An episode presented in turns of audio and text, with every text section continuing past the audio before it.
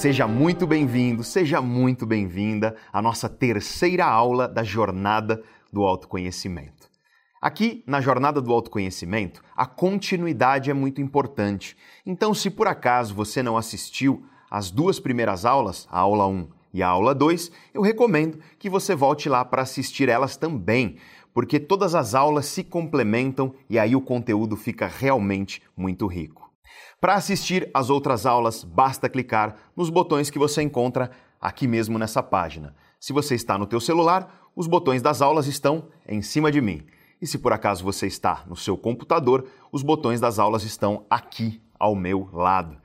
Na nossa primeira aula, eu falei sobre as armadilhas da mente, sobre os grandes inimigos que impedem a mudança de acontecer nas nossas vidas e na aula número 2, eu te apresentei a ciência que estuda a personalidade, a essência dos seres humanos.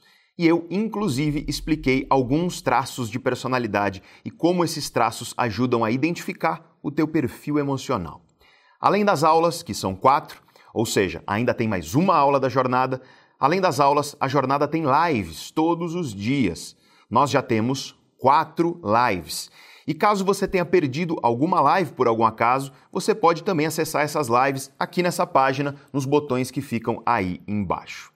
A primeira live foi sobre as raízes da autossabotagem, a segunda live foi sobre por que é tão difícil mudar e quais são os estágios da mudança, a terceira live foi sobre o lado oculto e sombrio das emoções e a quarta live foi sobre inteligência emocional.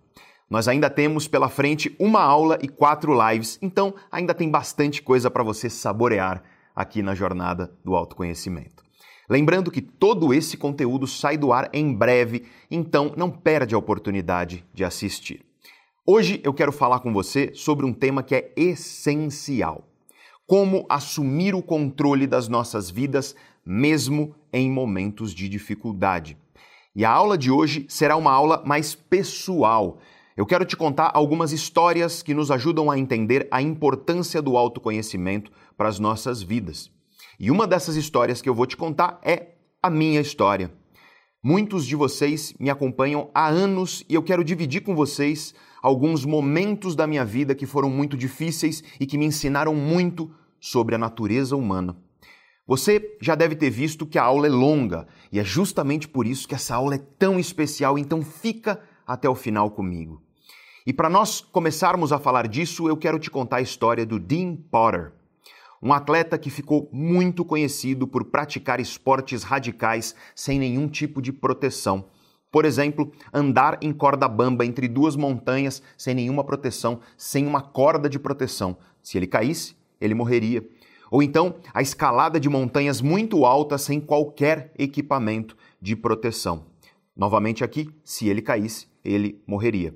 Ele também praticava base jumping, que é saltar de montanhas e prédios com paraquedas, um dos esportes mais perigosos que existem. Enfim, os feitos do Dean Potter são realmente muito impressionantes, como você pode ver pelas imagens aí. Quando eu assisti aos vídeos dele praticando esses esportes pela primeira vez, só de assistir ao vídeo me deu um aperto no peito, um nó na barriga. Ou seja, eu fiquei com medo por ele, porque ele parecia simplesmente não ter medo daquilo que estava acontecendo. E nas entrevistas, se você assistir, você vai ver ele falando que ele sente sim o medo, mas ele não foca nisso. O medo, ele diz, coloca ele num estado de concentração que deixa ele engajado naquilo que ele está fazendo. Isso é o que ele diz nas entrevistas que ele deu. Mas e no cérebro dele? O que será que está acontecendo quando ele está lá, na corda bamba, literalmente com um precipício embaixo dele, sem nenhuma proteção. O que, nesses momentos, está acontecendo no cérebro dele? Histórias como essa, do Dean Potter, chamam a atenção de neurocientistas como eu. Nós que estudamos o cérebro humano, quando nós vemos uma pessoa fazer o que o Dean Potter faz, imediatamente vem na nossa cabeça a hipótese de que o cérebro dele tem alguma coisa diferente, talvez. Não é comum alguém arriscar a própria vida de maneira tão destemida, tão despreocupada.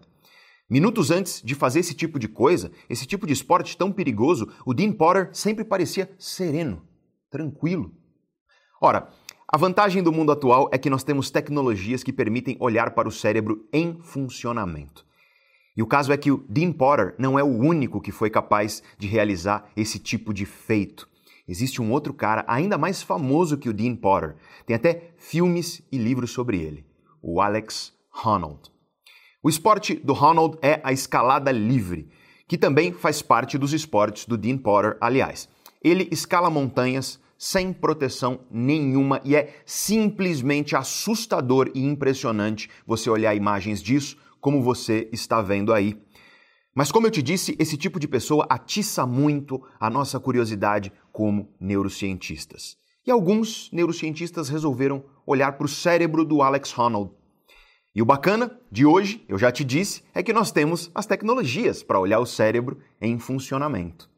Então, o Ronald topou ter o seu cérebro escaneado por neurocientistas. Ele foi levado a um laboratório e foi colocado em uma máquina para passar por uma ressonância magnética funcional. Essa é uma metodologia de neuroimagem que as pessoas conhecem como mapeamento cerebral, esse é o termo mais coloquial. Mas a ressonância magnética funcional é especial porque ela não só olha para as estruturas do teu cérebro, ela olha também para o funcionamento dessas estruturas. A ressonância magnética funcional consegue mapear com uma precisão de milímetros quais estruturas do cérebro estão mais ativas e quais estão inibidas. Grosso modo, aquilo que está mais ligado e o que está mais desligado no cérebro daquela pessoa. Então, os pesquisadores colocaram o Ronald nessa máquina. Mas quando você analisa o cérebro de alguém tentando encontrar o que esse cérebro tem de diferente do cérebro de outras pessoas, você precisa de duas coisas essenciais. Primeiro, você precisa saber para onde apontar. A ressonância magnética funcional funciona de maneira parecida com a típica ressonância comum que muitos de vocês já fizeram. Ela corta o cérebro em fatias, mais ou menos como um salame, produzindo imagens dessa maneira, em fatias. Então é importante saber para onde olhar, porque isso facilita bastante o trabalho de análise dos dados. E os pesquisadores já sabiam para onde eles queriam apontar no cérebro do Ronald. Primeiro, nos circuitos de recompensa do cérebro dele, ou seja, circuitos de motivação e prazer. Porque pode ser que, por alguma razão, esses circuitos são menos excitáveis no cérebro do Ronald. Ou seja, para você, para mim, assistir a uma série bacana na Netflix é o suficiente para motivar eu e você, para nos dar prazer.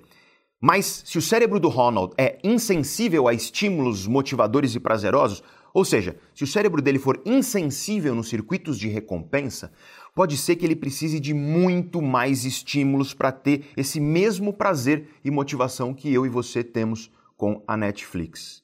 E seria exatamente por isso que ele busca nessas situações perigosas dos esportes radicais esse prazer, essa motivação. Porque, para mim, para você, escalar uma montanha sem proteção seria um estímulo extremamente excessivo mas no cérebro dele, que é insensível a estímulos comuns, aquilo é prazeroso e motivador. Essa foi a primeira hipótese dos pesquisadores no caso do Ronald. E a segunda hipótese era diferente.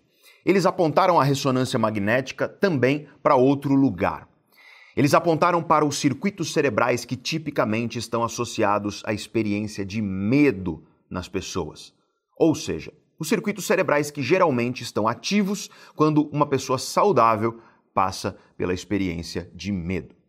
A segunda hipótese era que o Ronald não processava a experiência de medo como todos nós. Ou seja, de alguma maneira ele não sente medo como nós. E com essas hipóteses, eles analisaram o cérebro do Alex Honnold.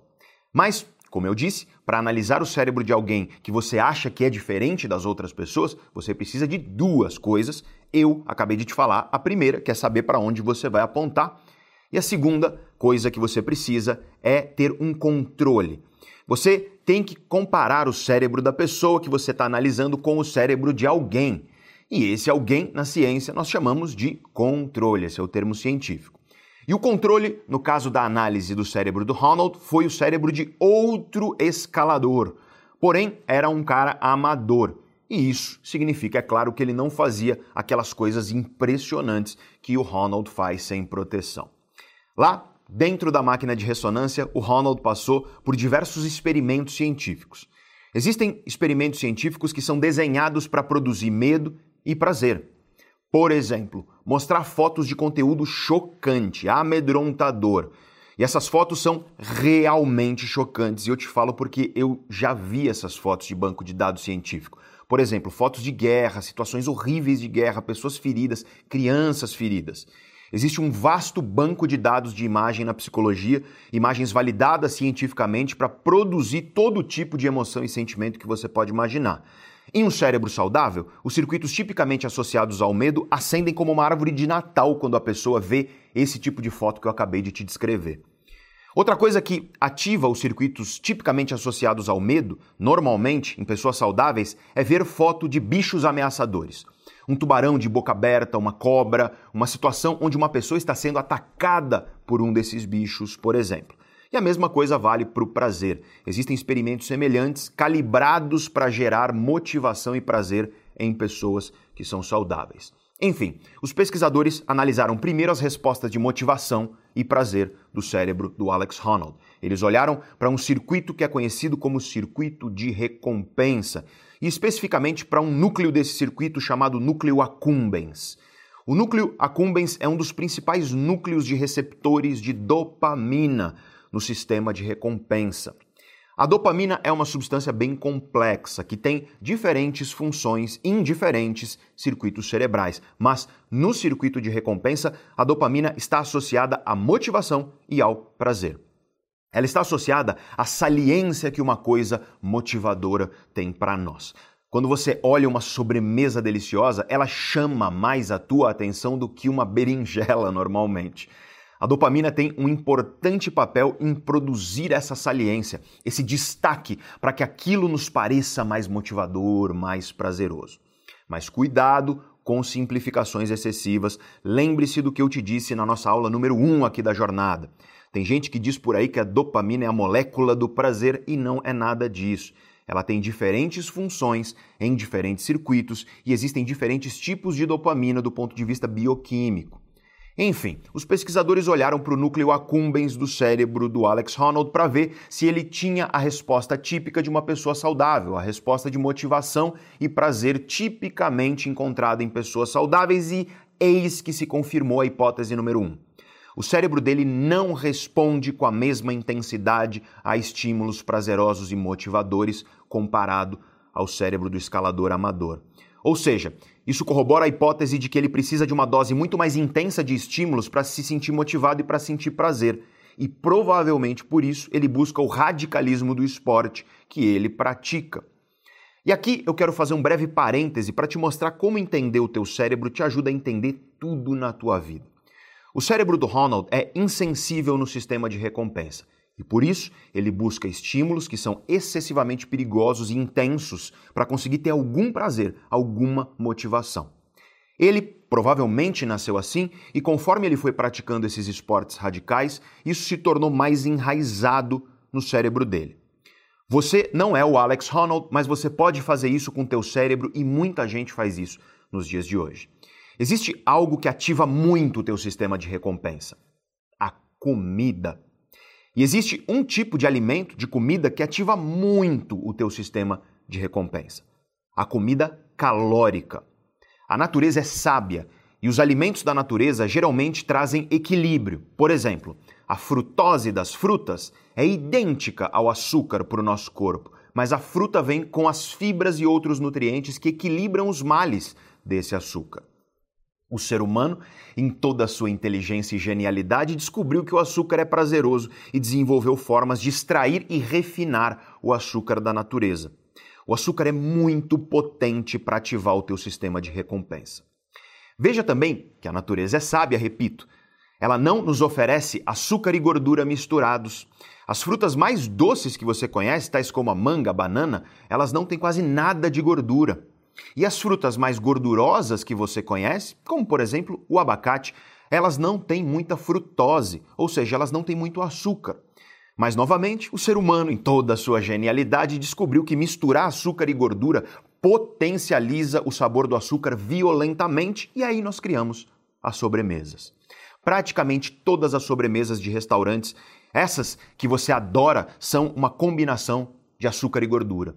Essa combinação é uma criação humana. Ela não existe na natureza selvagem de onde nós viemos e essa combinação é uma verdadeira bomba de recompensa, uma bomba de prazer e motivação. O açúcar por si só já é extremamente viciante. Açúcar misturado com gordura é muito mais. Brigadeiro, que nós brasileiros adoramos, é açúcar misturado com gordura. O chocolate ao leite, típico chocolate ao leite, eu não estou falando daquele que é 80% de cacau, que esse é bom para a saúde, eu estou falando daquele chocolate ao leite docinho típico. Esse chocolate ao leite, ele também é uma mistura, uma combinação de altas doses de açúcar e gordura. E aí as caldas em chocolate também. O sorvete, por exemplo, é um outro exemplo, gordura e açúcar misturados leite condensado, cheesecake, bolo, donut, que os estadunidenses adoram, ou sonho de padaria, que é a versão brasileira do donut, ou então os churros, enfim. Grande parte das sobremesas que nós adoramos são açúcar misturado com gordura. Acontece que o cérebro é uma máquina adaptativa. Ele se adapta àquilo que ele vive. Como essa mistura de açúcar e gordura é muito intensa, o cérebro se adapta a ela. A cada vez que você ingere açúcar ou a mistura de açúcar e gordura, teu cérebro vai se tornando insensível nos circuitos de recompensa, e isso significa que você vai perdendo a capacidade de sentir motivação e prazer pelos alimentos comuns. A prova disso é uma simples comparação cultural. Nós sabemos que aqui no Brasil as sobremesas são extremamente doces. Muitas vezes, quando um estrangeiro vem para cá, ele não consegue comer as sobremesas porque é muito açúcar. Mas você que cresceu comendo essa quantidade enorme de açúcar potencializada pela gordura misturada, você consegue comer um brigadeiro e achar incrível. Mas experimenta ir para outro país onde essa quantidade de açúcar não faz parte da cultura. E eu te digo já o que vai acontecer. Você vai achar a sobremesa desses países simplesmente sem graça. Açúcar e gordura misturados sequestram o teu sistema de recompensa. Quando você acostuma o teu cérebro a ingerir esse tipo de coisa, ele se torna insensível ao que é comum.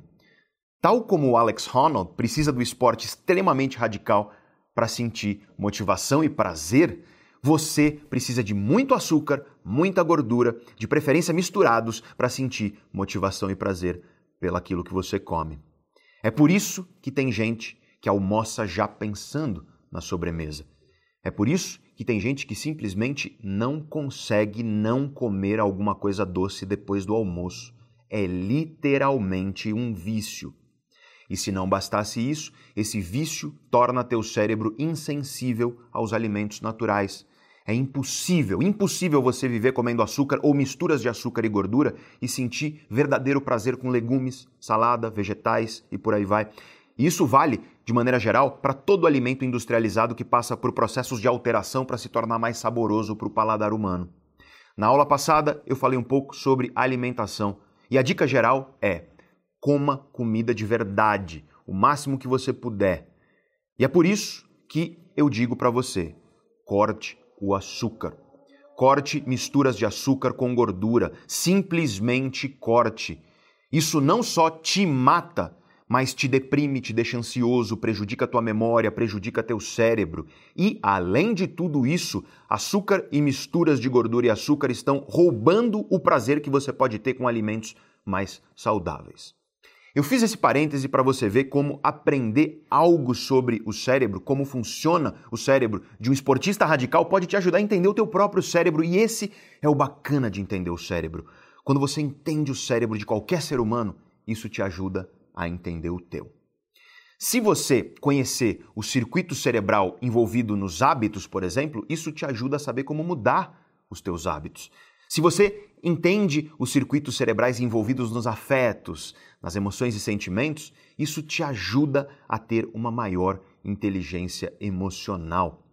Conhecer o cérebro é incrível, não só porque é realmente uma coisa fantástica e interessante, Conhecer o cérebro é incrível porque é útil, nos traz liberdade, nos abre as portas para o autoconhecimento e para as nossas vidas mudarem, para a transformação das nossas vidas. E não é à toa que no meu curso, no meu programa de mentoria, os alunos têm um módulo inteiro de aulas sobre o cérebro, as emoções e o inconsciente. Esse conhecimento é realmente precioso, como você está vendo aqui hoje. Mas vamos voltar para o cérebro do Alex Honnold. Então, a primeira hipótese dos cientistas foi confirmada. Ele tem um circuito de recompensa insensível e provavelmente por isso ele busca aquela intensidade extrema dos esportes radicais.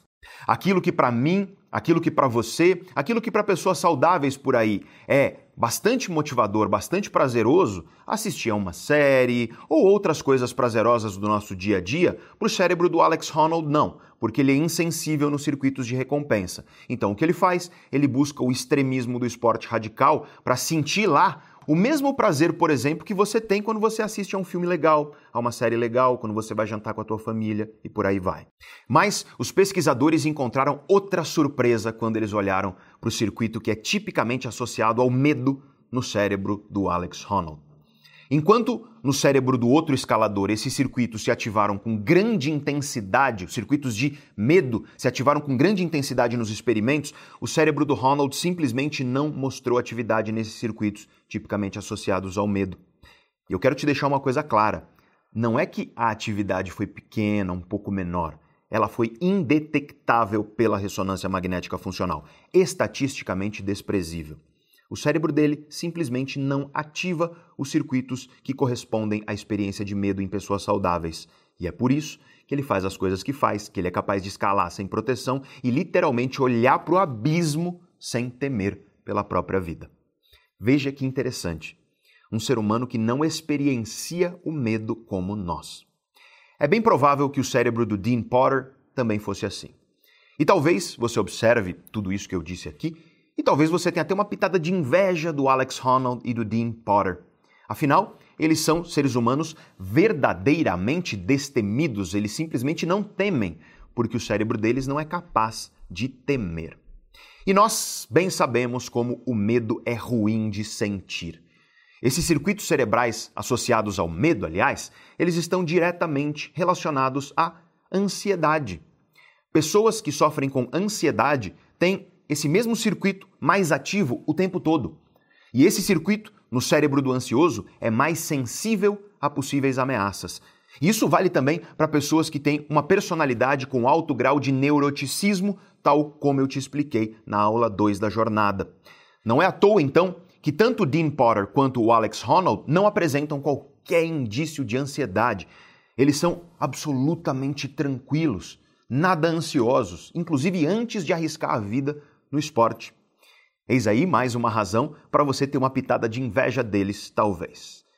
Você sabe como a ansiedade é ruim, como ela é angustiante. E se livrar da ansiedade seria algo que você provavelmente gostaria na tua vida.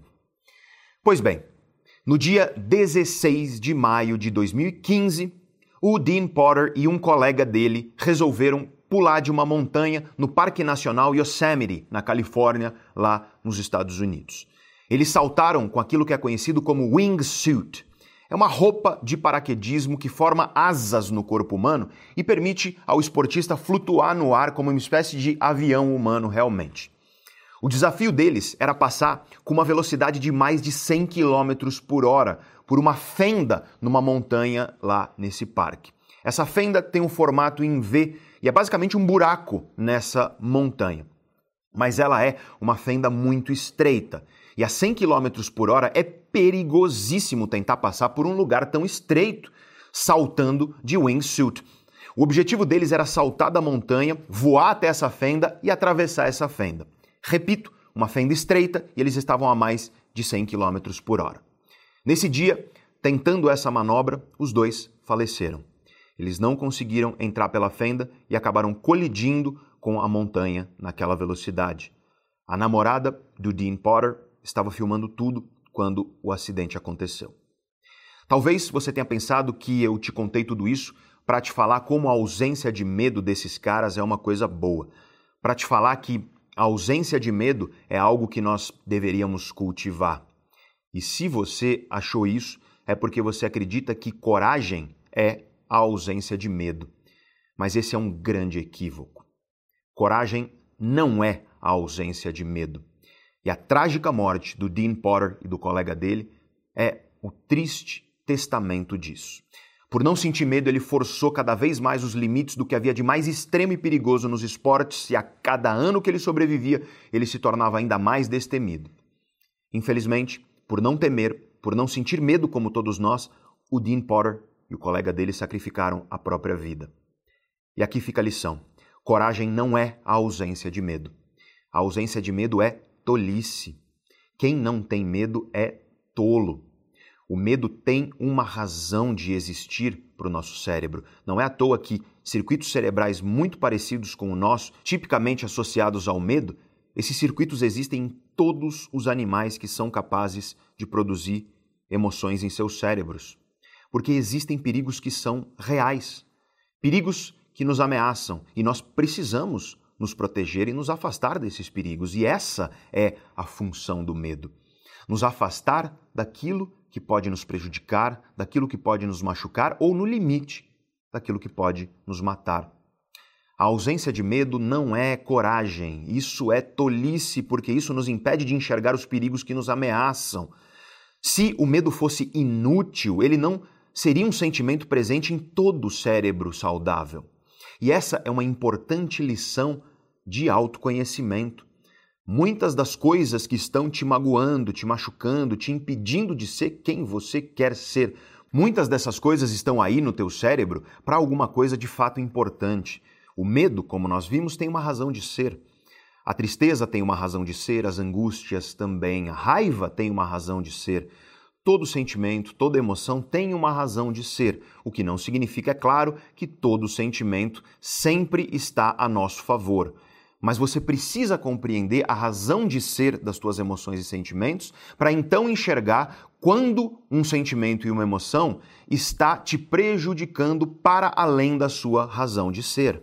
E o primeiro passo é entender por que você está sentindo isso, para compreender como você pode trabalhar esse sentimento dentro de você, porque Dizer que o medo é importante, que o medo é útil, não significa que todos os medos são úteis ou são importantes. Isso não significa que o medo é sempre o nosso aliado. Um dos medos mais comuns que as pessoas têm é o medo de que as coisas não aconteçam como o planejado. Veja que esse medo é uma versão adulta do medo do escuro. Veja só, o medo do escuro é algo que praticamente nasce conosco algo praticamente instintivo. Desde muito cedo, as crianças têm medo do escuro porque o escuro é a materialização da incerteza. E incerteza, para os nossos ancestrais, significava morte. Lá, no escuro, pode ter um predador, um animal vindo te devorar. Lá, no escuro, pode ter um adversário, um guerreiro de outra tribo vindo te matar. O escuro materializa a incerteza e a incerteza significava morte para os nossos ancestrais, e isso significa que a incerteza é angustiante, ela incomoda o cérebro humano, e como eu disse, o medo de que as coisas não aconteçam como planejado é uma versão adulta do medo do escuro. Nós temos planos, desejos, vontades, metas, mas nós temos medo de que as coisas não ocorram como nós queremos, como nós planejamos. E muitas vezes nós focamos no problema na ameaça, na dor, na angústia. E na ciência, isso tem um nome: viés de negatividade, uma tendência natural que os seres humanos têm de prestar mais atenção ao que é negativo, lembrar mais daquilo que é negativo do que daquilo que é positivo, e sentir a negatividade de maneira mais intensa do que aquilo que é positivo. O exemplo mais evidente disso é em relação ao dinheiro. O que é maior, o prazer de ganhar 10 mil reais, 10 mil dólares, ou a dor de perder 10 mil dólares. Veja que são os mesmos 10 mil dólares, mas para a maioria das pessoas a dor de perder é maior do que o prazer de ganhar.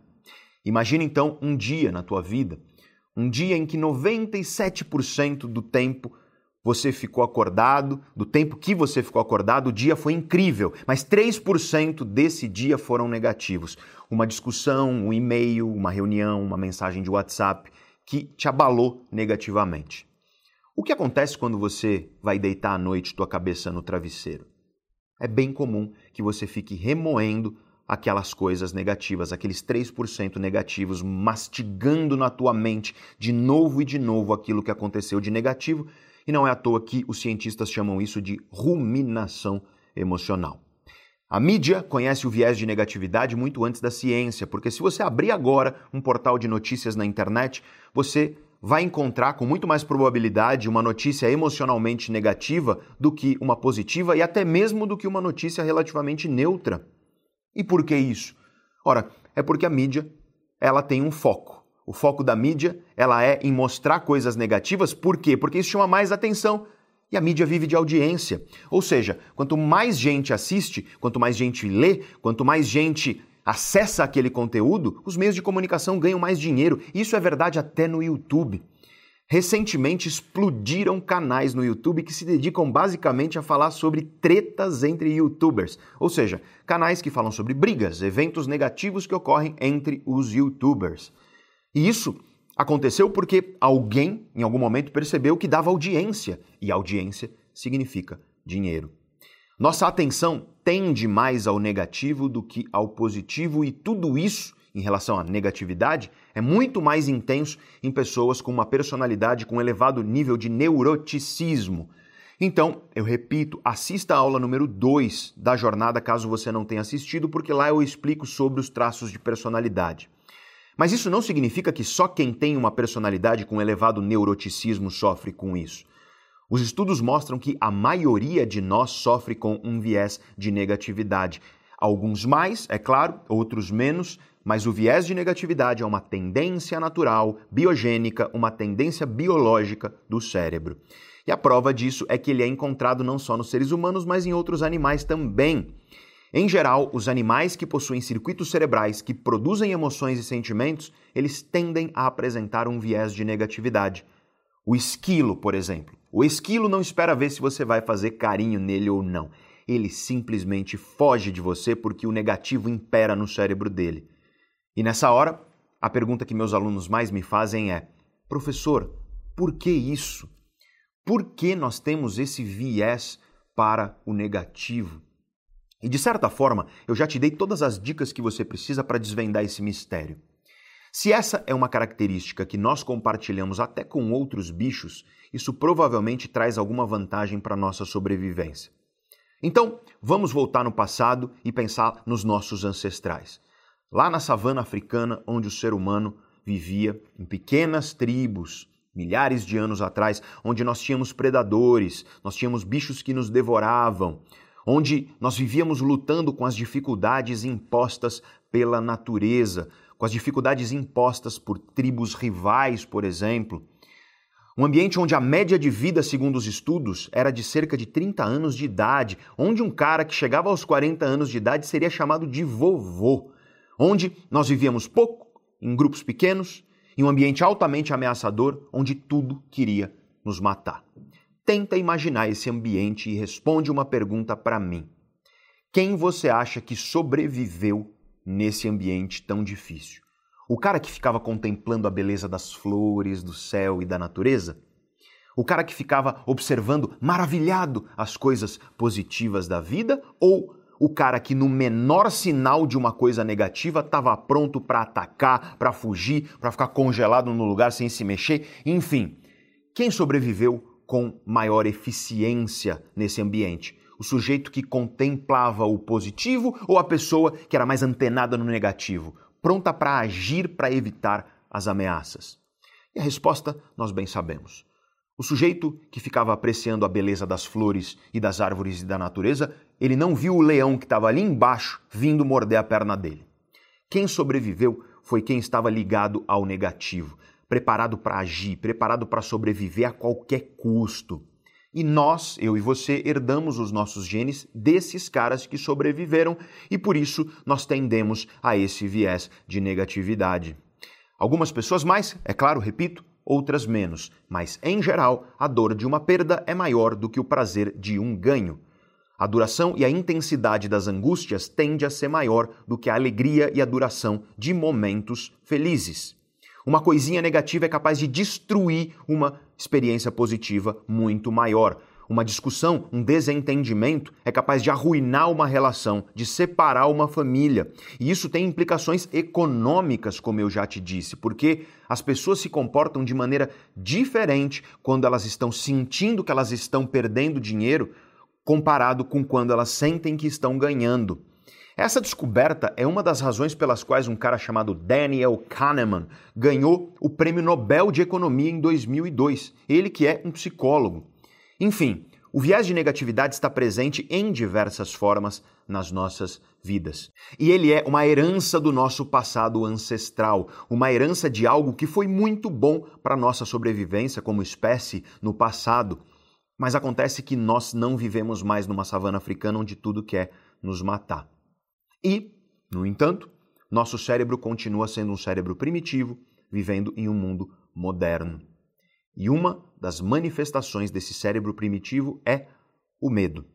Em muitos casos, como eu te disse, o medo nos protege, ele é muito importante, mas existem casos em que o medo nos paralisa e nos impede de conquistar a vida que nós desejamos. E o medo de que as coisas não aconteçam como esperado é um perfeito exemplo desse medo paralisante que nos prejudica. E para te explicar isso, eu quero analisar friamente essa ideia. Para para pensar junto comigo sobre isso. Ter medo de que as coisas não aconteçam como esperado. Veja que por trás dessa ideia existe uma outra ideia que está subentendida, que está presumida aí. É a ideia de que as coisas devem acontecer como nós planejamos.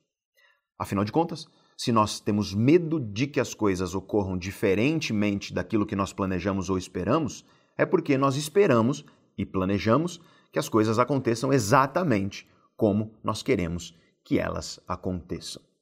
E isso é simplesmente uma loucura, não faz sentido. Quem disse que as coisas têm que acontecer como você planeja? Quem foi que te disse isso? Quem disse que o mundo te deve as coisas tal como você quer que elas ocorram? De onde você tirou que as coisas têm que acontecer como você planeja ou como você espera? E eu te faço essas perguntas porque a vida me obrigou a encarar essas questões de frente desde muito jovem. Como eu já te disse em outros momentos da jornada, eu venho de uma família simples. A minha mãe é professora aposentada de escola pública. E eu cresci a maior parte da minha vida numa cidade chamada Guarujá, que fica no litoral do estado de São Paulo, aqui no Brasil. Desde muito pequeno, eu sempre me senti esquisito. Eu não me encaixava muito em lugar nenhum. Eu me sentia estranho, eu me sentia diferente, eu não sentia que eu pertencia a lugar nenhum. E por causa disso, tudo que eu mais queria era sair de lá. E não porque eu não gostava de lá. Não porque eu não gostava dos meus amigos, das pessoas de lá. Eu queria sair de lá porque eu queria encontrar um lugar onde eu me encaixasse, finalmente. Eu queria conhecer mais coisas, eu queria abrir a minha mente para novos horizontes, novos conhecimentos, novas possibilidades. E quem sabe, com isso, eu encontraria o meu lugar no mundo. Quando eu comecei a compreender a mente humana, eu descobri que isso é muito influenciado por um traço de personalidade chamado abertura. Eu não falei desse traço na nossa aula da jornada, nossa segunda aula sobre personalidade, mas esse meu desejo de expandir os horizontes da minha vida, do meu intelecto, ele era uma manifestação da abertura que a minha personalidade tinha. Mas desde pequeno, sempre aparecia alguém para colocar o dedo da negatividade naquilo que eu queria. Quando eu falava que eu queria ir para São Paulo estudar, diziam que eu não deveria ser tão ambicioso assim, que era difícil, que era complicado, que era melhor eu ficar por lá mesmo, para eu não criar essas grandes ambições. E para vocês que estão aí em outros países, São Paulo é uma das maiores cidades do mundo, é a grande megalópole aqui do Brasil. São Paulo está para o Brasil mais ou menos como Nova York está para os Estados Unidos, talvez. Na época, eu morava em Guarujá, uma cidade que nessa época tinha seus cerca de 100 mil habitantes. E eu estava lá pensando em mudar para uma cidade de milhões. Isso era bastante assombroso, bastante ousado. E as pessoas diziam que eu não deveria ter esse tipo de ambição, porque a vida dar certo em São Paulo é algo muito difícil. E por causa da minha personalidade, eu te contei na aula passada sobre a minha personalidade, por causa disso eu quase cedi. Mas eu tive três pessoas que me encorajaram: a minha avó materna, a minha mãe e o meu tio, irmão da minha mãe. Todas as outras, inclusive meu pai, faziam questão de me colocar para baixo. Mas graças ao encorajamento da minha avó, da minha mãe e do meu querido tio, eu resolvi tentar. Eu vim para São Paulo E olha, não foi nada fácil, foi bem difícil, foi bem complicado. Quem sabe um dia eu te conto esse período da minha vida. É um período de muitas lutas. Mas enfim, eu persisti, eu consegui prevalecer. E quando eu tinha meus 20 para 21 anos de idade, eu estava empregado, eu tinha um trabalho, trabalhando numa grande empresa multinacional, já tinha trabalhado em outra grande empresa, ou seja, eu estava construindo um bom currículo, ganhando muito bem para minha idade, com ótimas perspectivas para o meu futuro. Mas acontece que eu estava infeliz. E não é que trabalhar em grandes empresas multinacionais é algo ruim em si mesmo, mas eu sentia que aquilo não era para mim. Eu queria estudar, eu queria aprender, eu queria adquirir conhecimento, eu queria compartilhar conhecimento. Eu queria fazer o que a minha mãe fazia. Eu queria ser professor. Aí eu comecei a cogitar largar aquela carreira em grandes empresas para fazer mestrado e tentar me tornar professor. E aí, novamente, vieram os muitos olhares negativos para minha vida. Todo mundo me disse que eu estava doido, que eu estava maluco. Todo mundo me disse que eu ia morrer de fome, que professor não é trabalho. Sabe aquela pergunta que tem gente que infelizmente te faz? Você trabalha ou você dá aula? Essa foi a mentalidade que eu encontrei em todo mundo. Todo mundo me desencorajou e me disse que não daria certo. Todo mundo, menos minha avó materna, minha mãe e o irmão da minha mãe. E olha, foi bem difícil. Eu estava apavorado, morrendo de medo, porque finalmente eu estava num ponto onde eu estava ganhando bem, com uma carreira promissora. Eu morava em um apartamento que hoje eu dou risada, mas era inesquecível. Quando chovia, eu tinha que espalhar panelas pela casa porque alagava tudo. Era o último andar de um condomínio daqueles bem compridos de três andares, né? E aí, sempre, sempre que chovia, alagava a casa. Então, eu olhava a previsão do tempo e, dependendo do dia, eu já deixava as panelas já espalhadas, preparadas pela casa. Aliás, eu acho que essa era a minha sina, viu, dessa época, porque nessa época isso era meu karma. Nessa época eu dirigia um carro, um Ford K roxo, velho, tosco, o motor parecia uma escola de samba e o nome desse carro era Azeitona, o meu Ford K roxo. E curiosamente, quando chovia, também entrava água pelo para-brisa, pelo vidro da frente do azeitona. Então, quando chovia, eu tinha que estacionar embaixo de uma árvore ou algo parecido, senão alagava o carro. Veja, minha sina. Veja, portanto, que era muito confortável, era muito agradável saber que eu estava ganhando bem ali e que eu tinha uma carreira bacana pela frente, porque finalmente eu poderia melhorar tudo isso na minha vida, melhorar essas condições. Então, quando eu comecei a trabalhar na minha cabeça a ideia de largar aquela carreira, quando eu comecei a pensar em largar aquela oportunidade para me arriscar, para ser professor, olha, eu simplesmente fiquei apavorado, era mais do que medo. O medo foi enorme, gigante. Medo de não dar certo, medo de eu não conseguir, medo das coisas não acontecerem como eu planejava. Mas chegou um ponto, chegou um momento em que eu não suportava mais aquilo que eu estava fazendo. Eu não tinha vontade de sequer levantar da cama. A perspectiva de ir para o escritório me angustiava profundamente. Eu estava triste, eu não via sentido na vida que eu estava levando, e não é nem que eu estava perdido sem saber o que eu queria fazer, porque eu sabia muito bem o que eu queria. Eu queria estudar, eu queria fazer o meu mestrado e seguir a carreira de professor. Eu passei meses com aquela angústia, aquele medo, mas chegou um momento em que eu não suportava mais. E aí eu larguei aquele emprego e eu fui lutar por aquilo que eu queria. É claro que eu não larguei de maneira impulsiva. Eu me planejei no limite do possível ao meu alcance, eu juntei um dinheiro eu me preparei ao máximo possível, o máximo que você consegue se preparar, e só então eu larguei de fato, aquele emprego. E eu nunca esqueço o dia que eu assinei o meu desligamento na empresa. Depois que eu assinei, eu entrei lá no azeitona e eu senti uma leveza, como se uma tonelada tivesse sido tirada dos meus ombros. E eu fui correr atrás daquilo que eu queria. Tinha um mestrado coordenado por um professor que eu admirava muito, um cara chamado Clovis de Barros Filho. Muitos de vocês conhecem e admiram o querido professor Clovis. Hoje ele é meu amigo, meu querido amigo. Nós escrevemos um livro juntos e eu quero te contar a história de como eu conheci ele. Ele era coordenador desse mestrado e eu marquei uma reunião com ele. E aí, quando eu cheguei lá para falar com ele, eu contei a minha história e ele derramou um balde de gelo em cima de mim. Ele falou assim para mim. Ele virou para mim, olhou nos meus olhos e falou: Olha, o que você está fazendo é um voo no escuro. Eu nunca esqueço dessas palavras dele. Um voo no escuro. E aí ele continuou. Você saiu de uma vida meio que garantida naquele trabalho para uma vida bastante incerta. Então eu não posso te prometer nada. E aí, em seguida, ele disse: Mas se você quer estudar e ser professor, aqui é o lugar certo para você. Porque é aqui que você vai aumentar suas chances de conseguir isso. Estuda, estuda muito para a prova do mestrado, porque não é fácil de entrar aqui. E nessa hora, o meu viés de negatividade veio gritando dentro de mim. Parecia que a minha mente, que as minhas emoções queriam fazer de tudo para olhar para a parte ruim do que o Clóvis me disse. O voo no escuro, a incerteza. Mas desde jovem eu aprendi a amansar o meu viés de negatividade. Desde jovem tinha gente olhando para mim e dizendo que o que eu queria não ia dar certo. Então eu aprendi a amansar essa negatividade.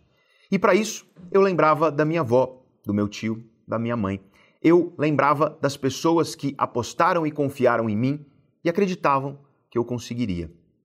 E isso me trazia força para enfrentar qualquer coisa no meu caminho. E foi o que eu fiz.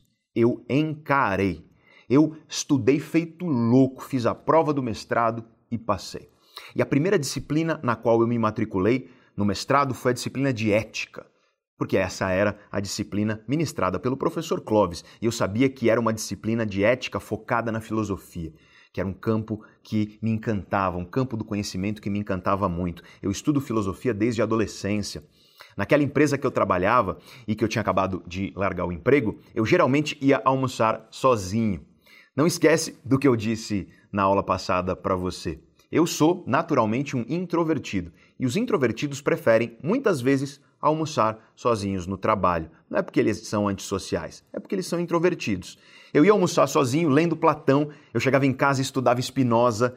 Eu tinha uma amiga, na época da faculdade, ela estudava filosofia na USP e ela me passava as listas de leitura e eu li praticamente tudo. Eu ia na biblioteca, eu alugava os livros e ia lendo aos poucos. Então, quando eu cheguei lá no mestrado, na disciplina do professor Clovis, eu já tinha um bom conhecimento sobre filosofia. Nessa época não tinha YouTube, vídeo na internet ou coisa parecida. Eu aprendi na raça, indo na biblioteca, pegar os livros emprestados, sentando a bunda na cadeira e lendo. Lendo filosofia difícil, lendo 10, 20 vezes se fosse necessário até eu entender. Enfim, eu me matriculei lá na disciplina de ética do Clovis. E a disciplina foi incrível, como eu imaginava que seria. E no final havia uma prova. E o Clovis corrigia as provas pessoalmente. Ele chamava os alunos um por um e corrigia junto com o aluno a prova. E no dia da correção da prova, eu esperei para ser o último, porque eu queria pedir para o Clovis para ser monitor da disciplina dele na graduação. Ele dava aula no nível de graduação, que as pessoas costumam chamar de faculdade. Ele dava aula de filosofia e eu queria ser monitor dessa disciplina.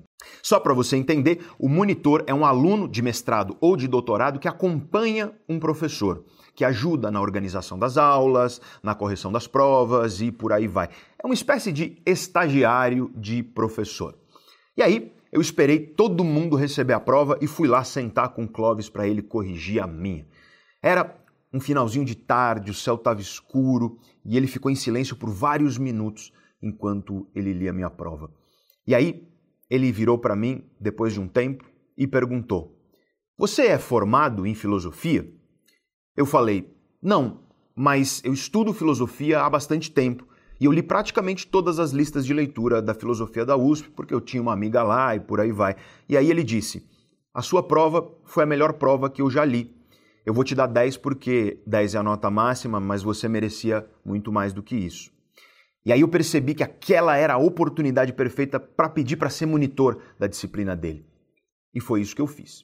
Eu virei para ele e eu falei: Eu gosto muito do seu trabalho, professor, eu gosto muito de filosofia. Será que o senhor deixaria eu ser monitor da sua aula na graduação? E aí o Clóvis me disse: Não, você não vai ser meu monitor. Você vai dar aula junto comigo. Eu tenho cinco turmas de filosofia na graduação. Para cada quatro aulas que eu der, você vai dar uma aula. E nossa, eu fiquei muito feliz esse dia. Eu fiquei muito feliz. Eu não ganharia dinheiro nenhum com isso, mas isso não importava. Eu queria a experiência. Eu queria a experiência e o conhecimento. Mas eu nunca vou esquecer da primeira aula que eu dei na minha vida. Eu sou um introvertido e eu sempre fui um jovem muito tímido. Então foi apavorante ficar lá em pé na frente de 50 jovens não muito mais novos do que eu.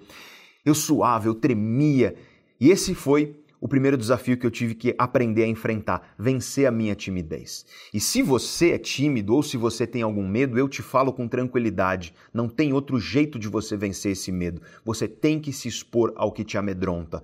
Não em exagero, não precisa ser com tudo. Pode ser de maneira controlada aos pouquinhos, mas você tem que se expor. Isso é inevitável. Exposição controlada aos poucos é uma das melhores estratégias conhecidas pela ciência para mudar comportamentos de pessoas que têm medos, sejam eles quais forem. Eu sabia disso porque eu tinha estudado sobre isso, então eu coloquei a cara a tapa. E aí, no começo foi bem difícil, foi apavorante mesmo, como eu te disse. Mas a cada aula eu me esforçava para melhorar um pouquinho e aos poucos eu fui vencendo esse desafio. Nessa época, o professor Clóvis começou a ganhar notoriedade, dando palestras pelo Brasil inteiro. Provavelmente nessa época você até conheceu ele. Por causa disso, ele começou a se ausentar das aulas da graduação e, como ele viu que eu dava conta, não demorou muito para a coisa se inverter. Eu estava dando quatro aulas e ele uma. Repito, eu não ganhava dinheiro para isso, então eu tinha que trabalhar para pagar as minhas contas. E eu te confesso que essa foi uma das épocas mais difíceis financeiramente da minha vida. Eu dava aula de filosofia de manhã na graduação e de manhã também eu tinha aulas do mestrado que eu tinha que assistir. No período da tarde também tinha aulas para assistir do mestrado e eu tinha que estudar para o mestrado. E eu trabalhava à noite porque senão o dinheiro que eu tinha juntado ia acabar muito rápido. Foi uma época difícil mas foi a primeira vez na minha vida que eu estava fazendo algo que eu realmente amava fazer. Eu acordava às seis da manhã, eu ia dormir meia-noite, eu vivia cansado, vivia exausto, mas eu estava, pela primeira vez na vida, verdadeiramente feliz.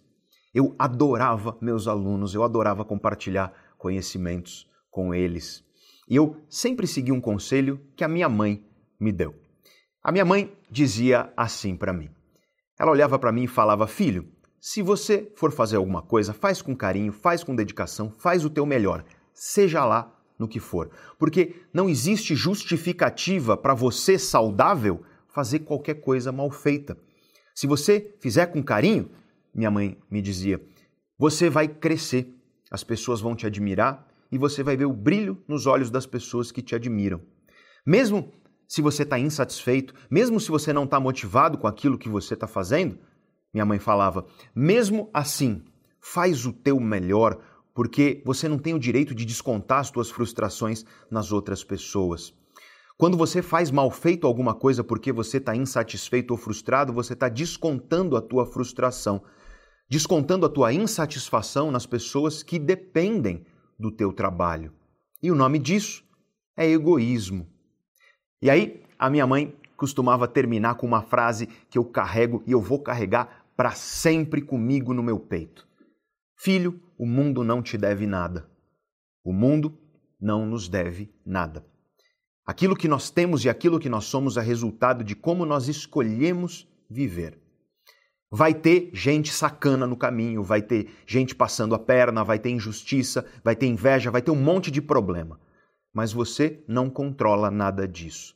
Você controla o que você faz e como você vive. Então é nisso que você tem que focar.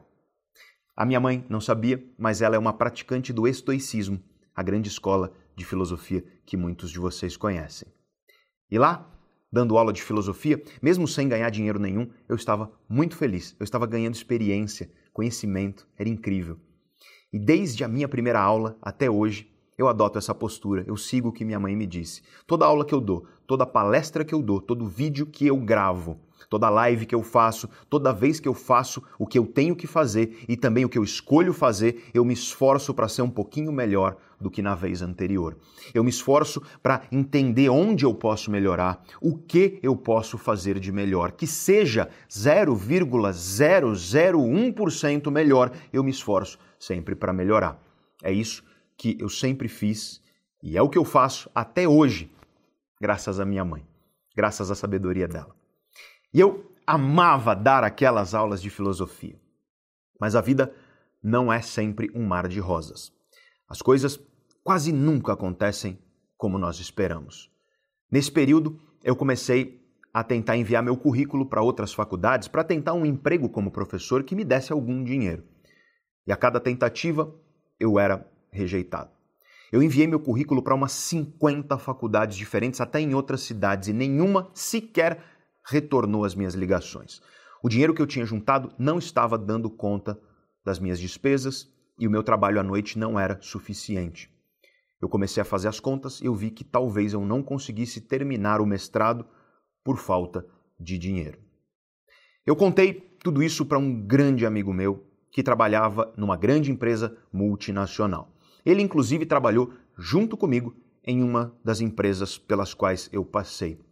E ele me disse: Olha, Pedro, eu acabei de ser contratado por outra empresa eu estou deixando o meu cargo na minha empresa atual e eu preciso indicar alguém ou abrir um processo seletivo para contratar alguém novo. Se você quiser, eu te indico, mas você precisa se comprometer comigo. Se você realmente quer voltar a trabalhar nas empresas, eu, eu te indico se você quer trabalhar em empresas grandes novamente. Mas se você acha que no meio do caminho você pode desistir ou largar o cargo em pouco tempo ou coisa parecida, isso pode me prejudicar, queimar meu filme na empresa. E eu quero sair de lá com portas abertas porque a minha saída foi amigável e muito tranquila. Ou seja, ele queria que eu me comprometesse que, se ele me indicasse, eu ficaria lá trabalhando em uma grande empresa novamente. Se eu tivesse alguma dúvida, melhor não me indicar, porque isso poderia prejudicar a imagem dele.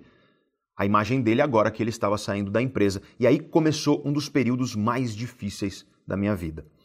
De um lado, eu amava o que eu fazia, mas eu não tinha dinheiro para manter aquilo. Do outro lado, eu tinha a oportunidade de voltar a ganhar uma grana boa, mas aquilo me faria totalmente infeliz.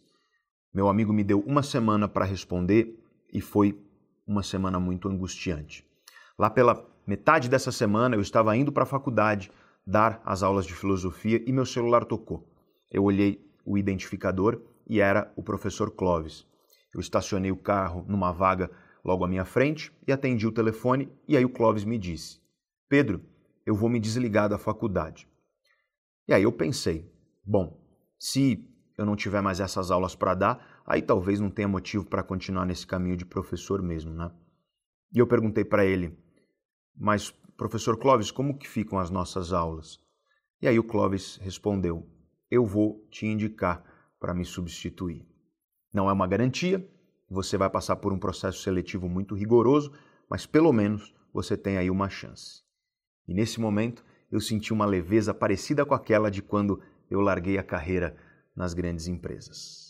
Pelo menos eu tinha uma chance. O meu viés negativo gritou, querendo olhar para a incerteza, querendo me fazer sucumbir ao medo. Mas eu amansei a minha negatividade, como eu já sabia fazer, eu foquei na oportunidade. Eu lembrei da minha avó, da minha mãe, do meu tio, das pessoas que apostaram em mim, que confiaram em mim. E isso me encheu de energia e eu comecei a estudar. Porque foi como o Clóvis disse, foi um processo seletivo bem rigoroso. Eu fiz uma entrevista com o chefe de departamento e eu passei nessa entrevista. Eu passei por uma análise de currículo e olha, o meu currículo acadêmico era muito fraco, eu tinha acabado de começar a carreira acadêmica, mas eu passei. Eu fiz uma prova bastante difícil, eu passei, e aí tinha uma fase final desse processo seletivo, uma aula teste. Era uma aula, mas não era para alunos. Na plateia dessa aula estariam professores do departamento, o chefe do departamento e um dos diretores da faculdade.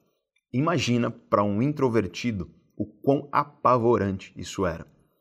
E eu sabia que eu estava concorrendo com outros professores muito mais experientes do que eu. Mas eu comecei a estudar, eu comecei a me preparar.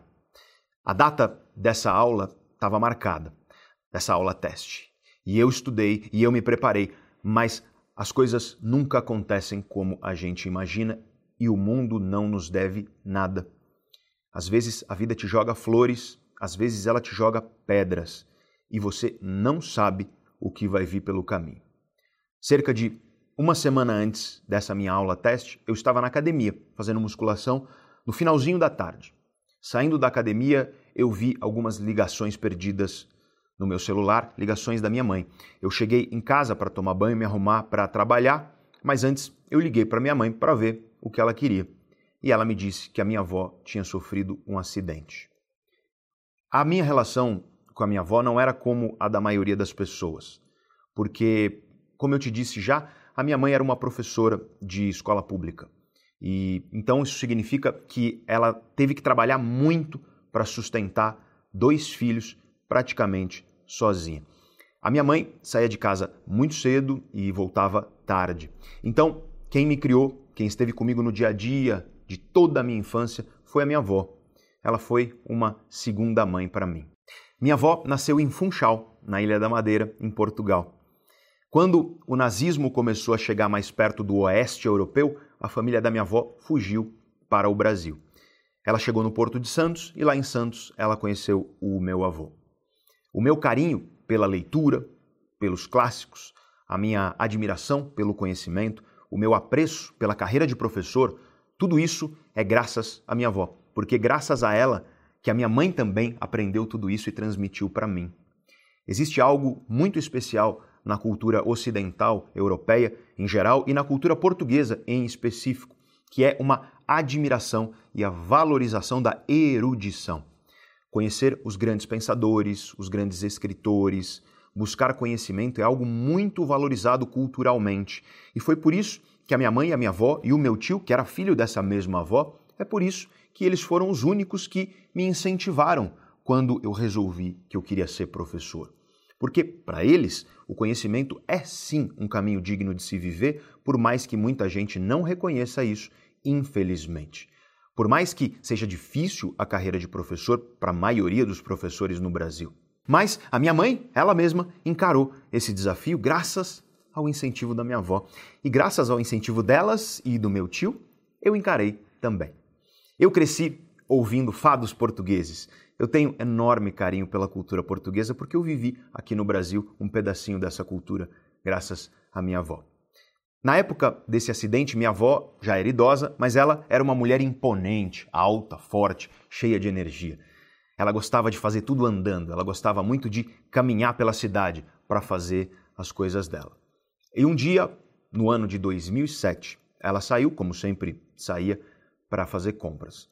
E nesse dia ela foi atropelada por um motoqueiro que estava fazendo uma manobra ilegal na rua. Ela caiu, ela bateu a cabeça, mas como ela era uma mulher muito saudável, ela conseguiu voltar andando para casa. O meu tio, que eu já contei para vocês dele, ele estava em casa e notou que ela estava estranha. Ela começou a apresentar sintomas neurológicos. Meu tio levou a minha avó ao hospital. Ela foi internada e logo descobriram uma hemorragia no cérebro dela.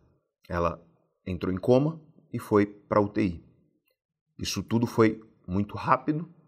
Eu, que moro em São Paulo, peguei meu carro e desci a serra, rumo à cidade de Santos, onde a minha avó vivia. Quando eu cheguei, o horário de visitas do hospital ele já havia se encerrado. Então eu combinei com a minha família de visitar minha avó no dia seguinte, pela manhã. E aí, na manhã do dia seguinte, nós fomos ao hospital. É, eu, minha mãe, meus tios, meu irmão, minha prima. E depois de um tempo, na sala de espera, liberaram a nossa entrada. Em vez de pegar o elevador, nós subimos pelas escadas e em um dos lances de escada nós encontramos a médica que estava cuidando do caso da minha avó. A minha mãe disse à médica que nós estávamos lá para visitar a minha avó. E foi nesse momento que a médica disse que durante a madrugada a minha avó faleceu.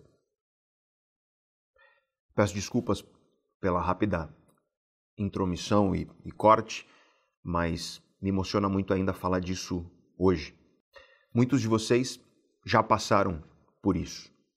E alguns de vocês não passaram. Infelizmente, eu gostaria de te dizer que você não vai passar. Mas é inevitável. Cedo ou tarde, de um jeito ou de outro, nós perdemos as pessoas que nós amamos. E nessas horas não é tristeza que a gente sente. O luto não é uma mera tristeza. O luto ele é uma batalha para que a nossa vida volte a fazer sentido. E quando eu perdi a minha avó, o mundo simplesmente deixou de fazer sentido. Aquela pessoa que foi meu alicerce, minha inspiração, minha vida, não estava mais aqui. E isso tudo aconteceu poucos dias antes da minha aula teste, fatídica. O velório da minha avó foi na noite anterior à minha aula teste. Eu pensei, eu confesso que eu pensei em cancelar. Eu pensei em adiar, explicando que eu estava em luto, e eu acredito que eu provavelmente conseguiria esse adiamento, afinal, era uma situação compreensível, mas a última vez que eu vi minha avó foi quando ela estava viva, saudável. A última vez que eu tinha visto ela foi um fim de semana antes da semana em que ela faleceu. Eu estava indo embora do apartamento dela para voltar para São Paulo e eu sempre brincava com ela quando eu estava indo embora. Eu falava, eu falava para ela, vó, se cuida, hein? Vê se se cuida. E ela, que sabia das dificuldades financeiras que eu estava passando, ela falava, ela respondia preocupada: se cuida você, eu tô ótima, tem que se preocupar comigo. É, eu decidi que essa ia ser a minha última lembrança que eu tenho dela. Eu decidi guardar essa memória e por isso eu não quis ver a minha avó no velório. Eu esperei o caixão ser fechado para me despedir. E com essa lembrança em mente, eu lembrei que quando todo mundo duvidava de mim, as únicas pessoas que acreditaram em mim foram justamente minha avó, minha mãe e meu tio, ambos filhos dessa mesma avó. Então eu me recusei a adiar a minha aula teste. Minha avó acreditou em mim, me incentivou, então eu vou lá e eu vou honrar a vida dela. Eu vou honrar todo o apoio que ela me deu e eu vou dar a melhor aula que eu já dei na minha vida. Depois do velório, que foi lá em Santos, minha família foi jantar em um restaurante próximo e depois do jantar, por volta de umas 9 horas da noite, eu entrei no meu carro e eu fui para a estrada, subi a serra rumo a São Paulo, porque a minha aula teste era às 8 da manhã do dia seguinte. E eu dei a minha aula teste e eu passei. Eu fui contratado como professor da disciplina de filosofia na cadeira que era ocupada pelo professor Clóvis de Barros Filho. Eu comecei a dar aula um ano antes, sem ganhar dinheiro nenhum, com 22 anos de idade. Eu me tornei professor com carteira de trabalho assinada quando eu tinha 23 anos de idade. E esse episódio, ele me ensinou muita coisa. A principal é a importância de valorizar quem a gente ama, porque minha relação com a minha avó foi simplesmente incrível. Eu não mudaria nada. Eu tenho muita saudade, é claro, eu sonho com ela muitas vezes mas são sempre sonhos alegres e lembranças que são muito gostosas. Eu não teria feito nada diferente, porque nós nos valorizamos, nós vivemos a melhor vida que poderia ser vivida e a melhor relação que poderia ser vivida entre um neto e uma avó. E eu digo a você, valorize as pessoas que você ama enquanto elas estão aqui. Assegure-se de que as pessoas que você ama estejam cientes do teu afeto. Não espera que elas não estejam mais por perto para só então demonstrar o teu carinho, porque se você fizer isso, o teu arrependimento vai ser dilacerante. E a segunda lição que eu aprendi foi sobre o medo. Coragem não é a ausência de medo. Quem não tem medo é tolo. Coragem é a escolha inteligente de quais medos você vai enfrentar para chegar onde você quer chegar. Porque não tem jeito. Se você quer mudar, você precisa enfrentar os teus medos. Mas você não precisa enfrentar todos os teus medos. Eu tenho medos que são inconsequentes na minha vida. Eu morro de medo, por exemplo, de pular de paraquedas, e eu provavelmente nunca vou fazer isso. O meu irmão é paraquedista. Ele simplesmente adora isso. Para ele, enfrentar esse medo foi importante. Mas esse medo não é minha prioridade. Ele não faz parte dos medos que eu preciso enfrentar para chegar onde eu quero. Saiba quais medos você precisa encarar para chegar onde você deseja. Tenha isso claro na tua cabeça. Esse é um elemento fundamental do teu projeto de vida. Saiba com clareza quais medos precisam ser enfrentados por você e quando você tiver isso claro, comece a enfrentar. Não precisa ser de uma vez, não precisa ser na loucura, mas aos poucos, todos os dias, de maneira consistente você enfrenta e a tua vida vai ter muito mais chance de mudar para melhor se você fizer isso, porque foi assim que eu enfrentei tantas dificuldades e me tornei professor. Mas as dificuldades da minha vida não pararam por aí. Eu era literalmente o professor mais jovem da faculdade e eu sofri bastante preconceito por causa disso. Pessoas que não me levavam a sério, que não levavam a sério o meu trabalho, que não levavam a sério o que eu dizia e o que eu fazia. E eu estou falando aqui de outros professores, chefes de departamento, diretores e por aí vai, não dos alunos, porque tinha uma coisa que me manteve firme todos esses anos: os meus alunos. Nessa faculdade, onde eu fui professor por muitos anos, os melhores professores ganhavam bônus, um dinheiro a mais no final do ano como prêmio pelos bons resultados. Eu ganhei bônus todos os anos em que eu trabalhei lá. Os alunos avaliavam os professores no fim do semestre e eu era sempre um dos que tinha melhor avaliação por parte dos alunos. Mas isso não facilitou as coisas para mim. Eu não conseguia crescer dentro daquela faculdade, os chefes de departamento não atribuíam aulas a mim eu fiquei muitos anos dando aula para as mesmas cinco turmas, cheguei a ganhar algumas mais, mas eu cheguei a perder da noite para o dia metade das minhas turmas porque o chefe de departamento simplesmente não ia com a minha cara. Meu salário caiu pela metade da noite para o dia, mesmo eu sendo um dos melhores professores, segundo as métricas da própria faculdade. Eu passei por momentos de dificuldade financeira, eu morei de favor na casa de uma ex-namorada porque eu estava cansado de morar naquele apartamento que alagava toda vez que chovia, eu ainda morava nele. No ano de 2010, eu resolvi começar a trazer conhecimentos das neurociências para as pessoas que não são do campo das neurociências, que não são da área. Eu criei uma disciplina de neurociência aplicada e logo me chamaram para dar aula no nível de pós-graduação e MBA. Aos poucos, aí o meu trabalho começou a ser reconhecido. Eu fui chamado para ser professor da Casa do Saber, que foi um enorme prestígio, porque lá só dão aula professores realmente excelentes. E eu resolvi criar uma empresa para oferecer serviços de educação, pesquisa e consultoria focados em mudança de comportamento, e foi aí que eu criei a Neurovox. E o primeiro endereço da Neurovox não era meu, era da casa dessa minha ex-namorada que me ajudou muito, inclusive cedendo o imóvel dela para eu criar a empresa. Até muito pouco tempo atrás, aliás, nas notas fiscais da Neurovox ainda constava esse endereço. Eu mantive isso porque me lembrava das minhas origens. Em 2015, a Neurovox já andava relativamente bem, apesar de ainda ser pequena. Eu já tinha certo reconhecimento, Brasil afora, eu já dava muitas palestras, já era chamado para dar aulas em outras faculdades e por aí vai. Mas eu continuava lá, naquela mesma faculdade, como professor naquela cadeira que antes de mim havia sido ocupada pelo professor Clovis. Aquela tinha sido minha origem. Eu adorava meus alunos, eu adorava ser professor lá. Mas as coisas quase sempre não acontecem como a gente espera e o mundo não nos deve nada. A vida te joga flores, a vida te joga pedras e às vezes a vida te joga os dois. Em 2015, devido a algumas resoluções do Ministério da Educação e da Cultura no Brasil, o MEC, a direção da faculdade resolveu alterar a grade de disciplina dos cursos. Aquela disciplina de filosofia que eu ministrava foi mudando junto comigo ao longo dos anos. Depois de um tempo, eu transformei essa disciplina em outra chamada Fronteiras do Comportamento. Mas a direção resolveu eliminar disciplinas humanísticas, disciplinas relacionadas às reflexões sobre o ser humano e focar em disciplinas mais ferramentais, tais como finanças, gestão disso e daquilo e por aí vai. Do dia para a noite, todas as disciplinas que eu ministrava foram cortadas da grade da faculdade.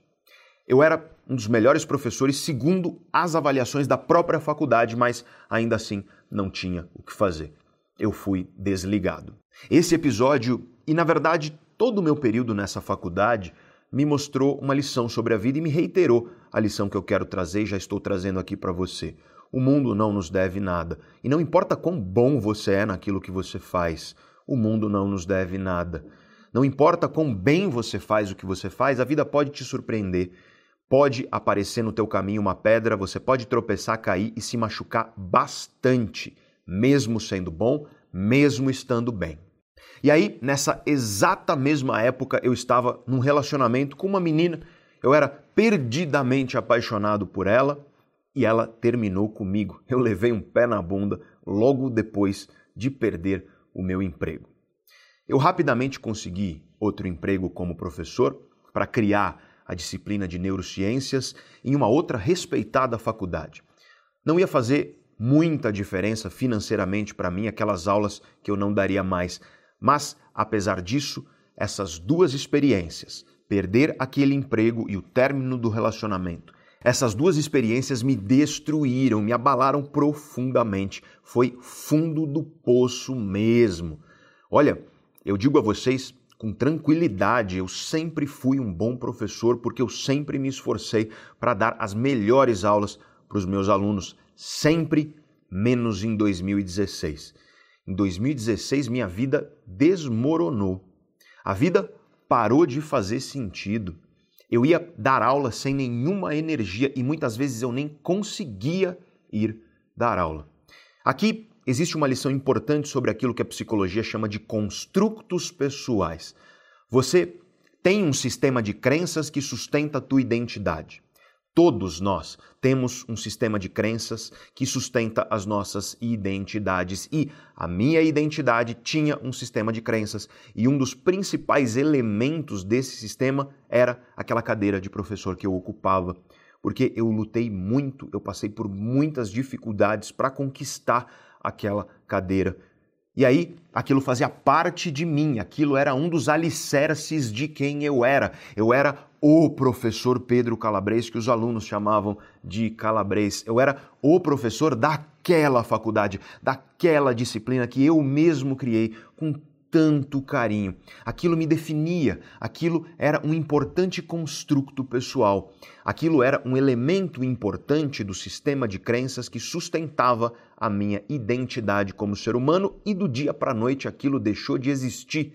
Não porque eu era incompetente, não porque eu fiz algo errado, totalmente fora do meu controle, por razões que escapavam totalmente ao meu controle. E quando um construto pessoal nosso é destruído, a nossa identidade é abalada. Eu fiquei sem saber quem eu era, sem aquela carreira, sem aquela disciplina que eu criei, que eu lutei tanto para conquistar. Quem sou eu agora?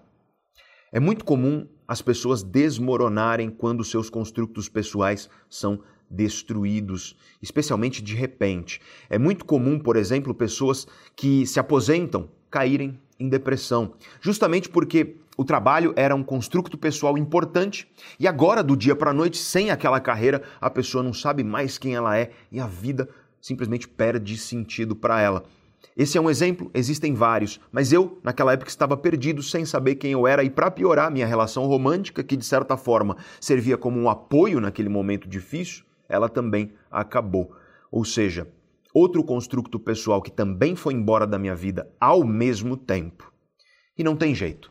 Se um construto pessoal importante da tua vida é destruído ou desaparece, a única saída para você recuperar tua saúde mental é construir novos construtos e valorizar os outros construtos que você ainda tem. Novamente, aqui minha família foi muito importante. Meu irmão foi fundamental, minha mãe foi fundamental. Meu tio foi fundamental. Se eu não tivesse minha família como construto pessoal, teria sido muito mais difícil. Nessa época, eu já tinha alguns vídeos no YouTube. Tinha um vídeo em especial de uma palestra que eu dei em 2014, quando eu tinha menos quilos no corpo e mais cabelo. Essa palestra viralizou, uma palestra chamada Por que é tão difícil mudar, que eu ministrei para funcionários do governo do estado de São Paulo. Essa palestra viralizou e ela me deu uma ideia lá em 2014 ainda. E se eu criasse um canal no YouTube? Mas para todo mundo que eu falei essa ideia, literalmente todo mundo disse que era uma furada. Então, eu meio que desencanei, eu esqueci disso. Mas eis que chega 2016 e eu tô perdido, sem saber quem eu sou, numa crise de identidade. E aí eu lembrei daquela palestra. Eu lembrei que ela tinha viralizado na internet, que portanto as pessoas se interessam por as ideias que eu falo. E eu parei para pensar no que eu estava sentindo. Eu estava passando por um processo difícil. A dor do coração partido pelo término de um relacionamento, a crise existencial pela perda de um emprego que me definia, e eu sabia muito bem o que eu estava sentindo dentro de mim. Eu tinha o conhecimento sobre aquilo, era aquilo que eu estudava. E aí eu pensei, e se eu criar um canal no YouTube para falar sobre cérebro, mente e comportamento? E se eu criar um canal para ajudar as pessoas, para levar conhecimento às pessoas, conhecimento sobre o que acontece conosco quando nós passamos por esses momentos tão difíceis da vida? Essa é uma lição importante que já é bem antiga. Buda nos disse isso, Jesus nos disse isso e a ciência atual nos confirma isso. Quando você ajuda o outro, quando você salva o outro, você salva também a si mesmo. Mas, de novo, mais uma vez, os olhares negativos vieram para a minha vida.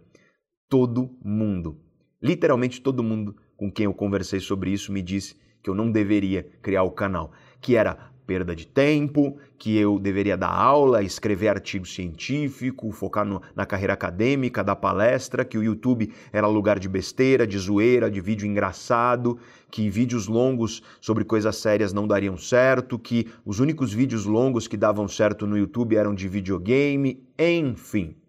Todo mundo me disse que a iniciativa do YouTube seria um fracasso, mas eu amancei a minha negatividade, como eu sempre fiz e eu aprendi a fazer, e eu criei o canal. Eu coloquei no canal o mesmo nome da minha empresa, Neurovox, a mesma empresa que eu criei em 2010, usando o endereço da minha ex-namorada quando eu morava de favor na casa dela. O primeiro vídeo do canal se chama O que são emoções e sentimentos. O segundo vídeo se chama O cérebro apaixonado. E o terceiro se chama A Dor do Coração Partido. E o quarto, O que nos faz felizes. Acho que dá para você notar que o início do canal foi autobiográfico, um retrato do que eu estava vivendo. E eu te confesso que eu não esperava muita coisa do canal. Tanta gente tinha me dito que aquilo não daria certo, e de certa forma eu acreditei. Mas o canal cresceu. Hoje, no momento que eu estou gravando esse vídeo, ele tem mais de 1 milhão e 500 mil inscritos e no último mês nossos vídeos foram visualizados quase 4 milhões de vezes. A empresa cresceu, eu fui chamado para trabalhar como consultor na maior empresa de televisão, maior emissora de televisão do país, participando de programas que são exibidos para dezenas de milhões de pessoas. Eu sou frequentemente chamado para programas de televisão de todas as emissoras do Brasil, programas de rádio, enfim. Eu tenho o privilégio hoje de, inclusive, dar palestras ao lado de gigantes, heróis da minha vida. Eu tenho o privilégio de disseminar conhecimento para milhões de pessoas. E hoje eu posso dar para minha mãe aquilo que, infelizmente, eu não pude dar para minha avó: uma boa condição de vida, uma vida digna e à altura do que ela merece por tudo que ela fez. E aqui eu quero contar uma rápida curiosidade. Aquela palestra de 2014 que colocou na minha mente a semente, a ideia que culminou em criar o canal Neurovox no YouTube. Ou seja, a palestra que me deu a ideia de criar o canal, ela foi uma palestra onde eu tomei um calote. Eu não fui pago. Eu fui lá, eu trabalhei, a gente tinha um contrato, mas eu não fui pago. Então veja a contradição e veja a ironia também da vida. Graças a uma palestra onde eu tomei um calote, eu tive a ideia de criar o canal, que hoje é uma das iniciativas mais importantes da minha vida. Então não ache que as dificuldades acabaram e não ache que os olhares negativos sumiram da minha vida. Tem gente que não gosta de mim porque, para um professor, eu sou uma pessoa relativamente conhecida, reconhecida pelo meu trabalho, e tem gente no mundo acadêmico que não gosta disso, não sei porquê. Tem gente que não gosta de mim por causa da minha voz, por causa da minha cara, por causa do meu nariz, por causa do meu cabelo, enfim. Tem gente que aparecia me mandando mensagem no YouTube quando me via na TV ou no rádio. Tem gente que me dizia o seguinte, que aquilo era desperdício, que era um desserviço, um desperdício do meu tempo. E curiosamente, essas mesmas pessoas talvez não saibam que teve gente que me disse a exata mesma coisa quando eu resolvi criar o canal do YouTube. Não faz isso, é um desserviço, é um desperdício. Foca no mundo acadêmico. Ou seja, se eu ouvisse esse tipo de conselho, eu não teria criado o canal Neurovox e essa pessoa que está me criticando por eu estar tá lá na TV ou no rádio, ela mesma não teria me conhecido. Sempre vai haver olhares negativos para aquilo que você faz e para aquilo que você quer na sua vida. E tentar agradar todo mundo é condenar a tua vida à eterna frustração. Tem gente que é negativa. Tem gente que olha para o problema tem gente que escolhe focar naquilo que sente de ruim, em vez de construir algo que seja bom. Eu tive medo quando eu larguei uma carreira promissora para me tornar professor.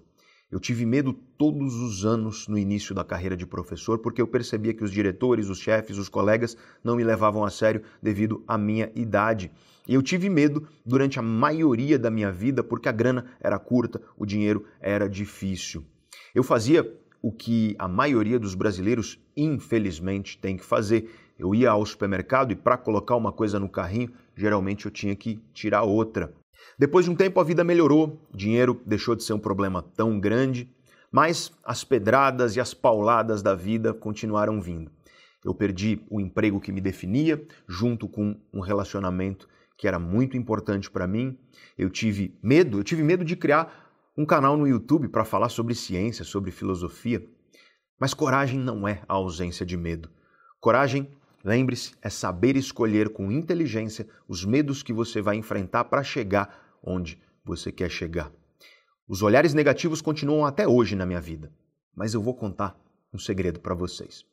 É uma ferramenta que eu uso todos os dias que eu acordo, para amansar a minha negatividade, para acordar bem, para acordar com vitalidade construir aquilo que eu quero construir para a minha vida. Eu aprendi essa ferramenta com cientistas da Mayo Clinic, uma importante organização de saúde dos Estados Unidos. Eu recomendo que você use essa ferramenta sempre que a negatividade vier te morder. De preferência, eu recomendo que você use logo de manhã, antes mesmo de você colocar o pé no chão antes de você sair da cama, antes de você pegar o teu celular. Eu quero te guiar então agora por essa ferramenta. Eu peço que você me acompanhe e faça tudo o que eu vou dizer aqui a partir de agora junto comigo, porque eu vou te guiar por essa ferramenta. Eu te peço então para você fechar os seus olhos agora, por favor. E eu vou te guiar por esse exercício. Então, feche os seus olhos e imagine que você está acordando pela manhã. Imagina você acordando pela manhã, imagina a cor do chão do seu quarto. Imagina como você está deitado na cama, a sensação do lençol no seu corpo. Lembra da sensação do travesseiro na sua cabeça, no seu rosto. Tenta lembrar da tua manhã. E agora, eu quero que você pense em uma pessoa na tua vida pela qual você sente muita gratidão. Uma pessoa pela qual você sente muita gratidão. Pensa nela agora e pensa sobre as muitas maneiras pelas quais essa pessoa tocou a sua vida. As coisas que ela fez ou que ela faz que tornam tua vida melhor, que tornam tua vida mais especial. E aí, na tua cabeça, na tua mente, segura a mão dessa pessoa. Pega a mão dela nas tuas mãos. Lembra dos olhos dela, do sorriso dela. Lembra das feições dela. Olha nos olhos dela e envia tua gratidão silenciosa para essa pessoa. Dá um abraço forte nela aí dentro da tua mente e agradece essa pessoa. Agora, eu quero que você imagine uma segunda pessoa da tua vida, pela qual você sente muita gratidão. Imagina essa pessoa, traz essa pessoa para a tua mente. Olha nos olhos dessa pessoa, aí na tua mente, e perceba a cor dos olhos dela. o brilho nos olhos dela em momentos em que você via essa pessoa feliz. Imagina que essa pessoa está muito, muito feliz, onde quer que ela esteja. Que ela está muito feliz, muito alegre. Lembra do sorriso dela de alegria. E agora, envia tua gratidão silenciosa para essa pessoa. Agradece a ela por ela existir. Vamos continuar e vamos encontrar uma terceira pessoa importante da tua vida, pela qual você sente gratidão. Encontrar essa pessoa, traz essa pessoa para a tua mente. Volta no tempo. Volta no tempo e lembra de você muito tempo atrás. Lembra de um momento quando você era criança, um momento feliz da tua infância. Lembra de você mesmo nesse momento da tua infância. E agora, você viajou no tempo e você encontrou você mesmo. Então você está encontrando agora aí na tua mente você mesmo, criança, exatamente nesse momento, nesse momento gostoso que você viveu na tua infância.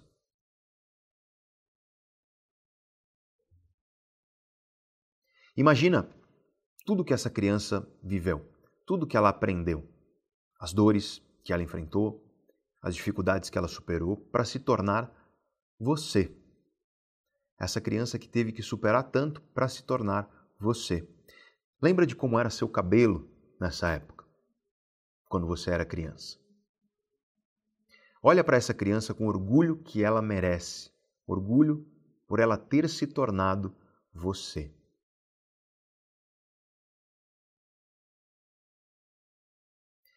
E olha nos olhos dessa criança e envia tua gratidão silenciosa para você mesmo.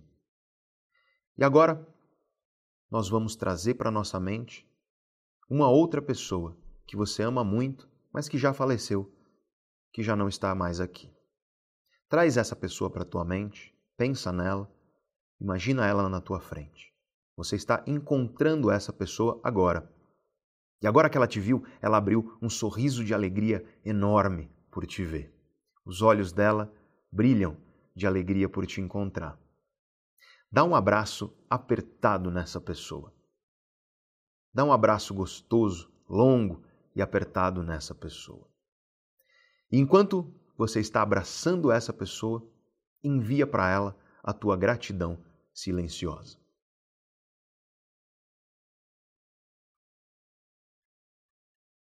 E quando você estiver pronto, pode abrir os seus olhos e vamos voltar para a nossa aula de hoje. Eu gostaria que você usasse essa ferramenta toda manhã, sempre que você acordar. Você fica alguns minutinhos na tua cama e você pratica esse exercício antes de levantar. Encontra duas, três, quatro, até cinco pessoas pelas quais você é grato, você é grata. Isso pode incluir pessoas que não estão mais aqui. Isso deve incluir você mesmo ou você mesma no passado.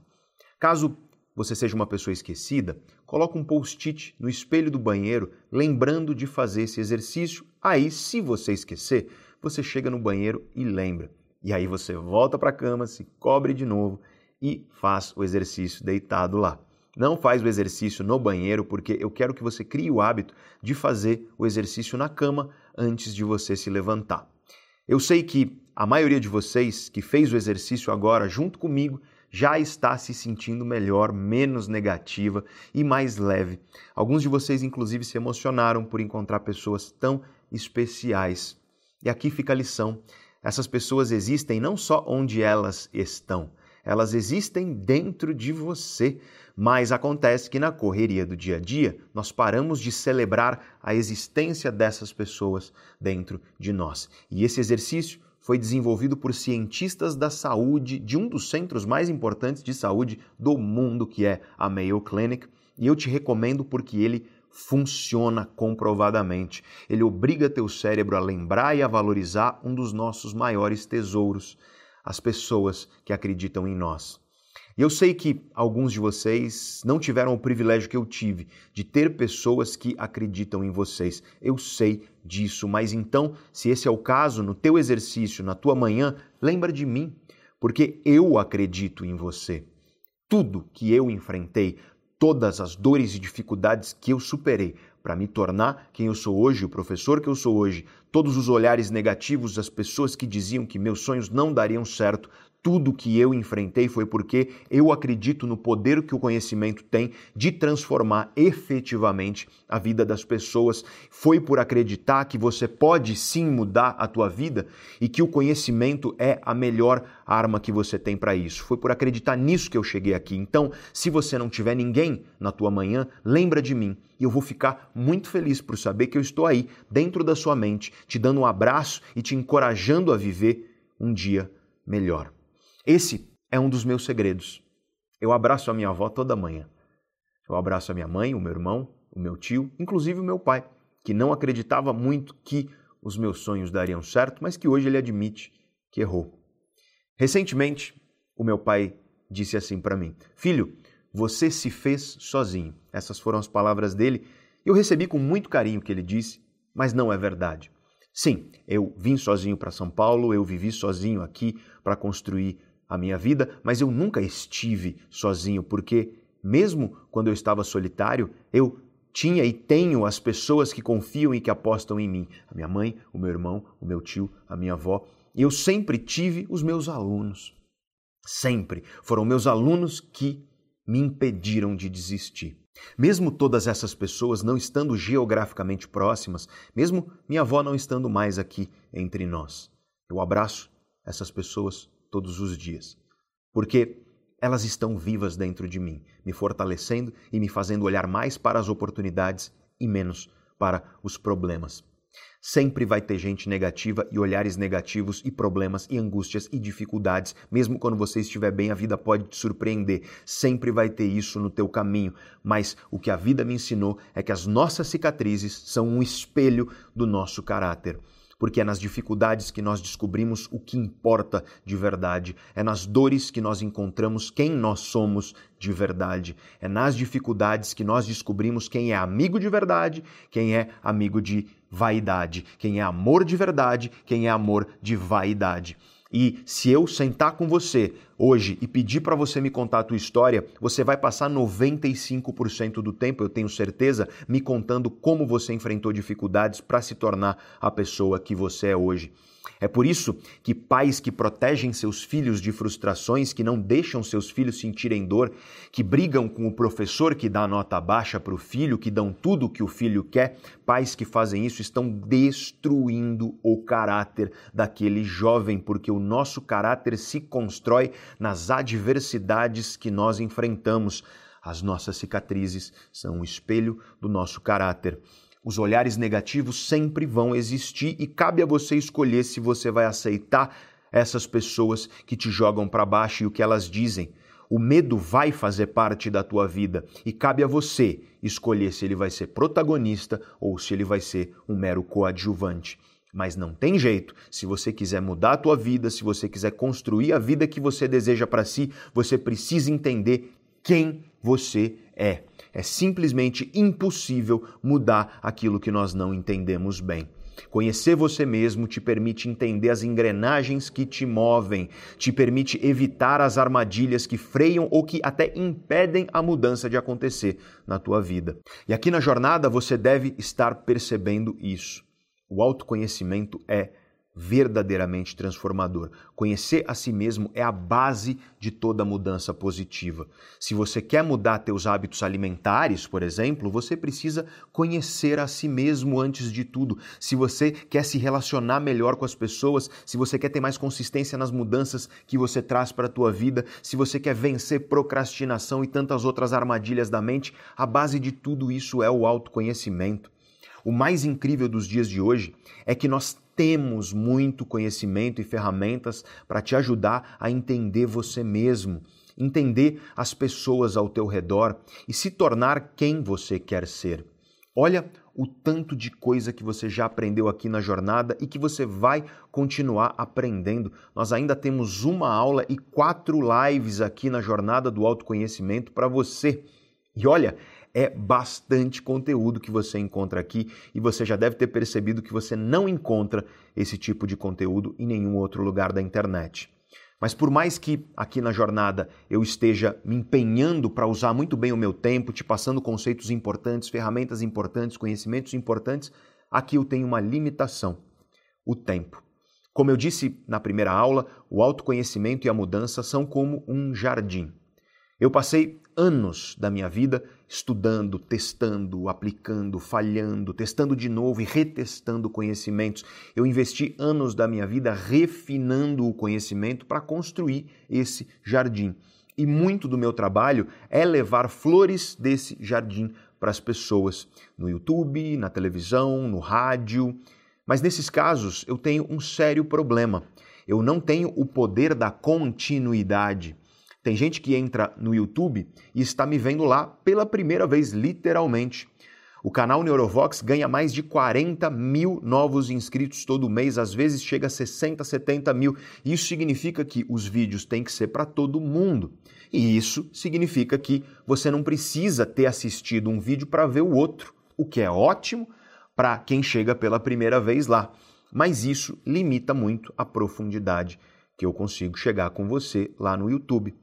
Aqui na jornada eu resolvi fazer uma imersão.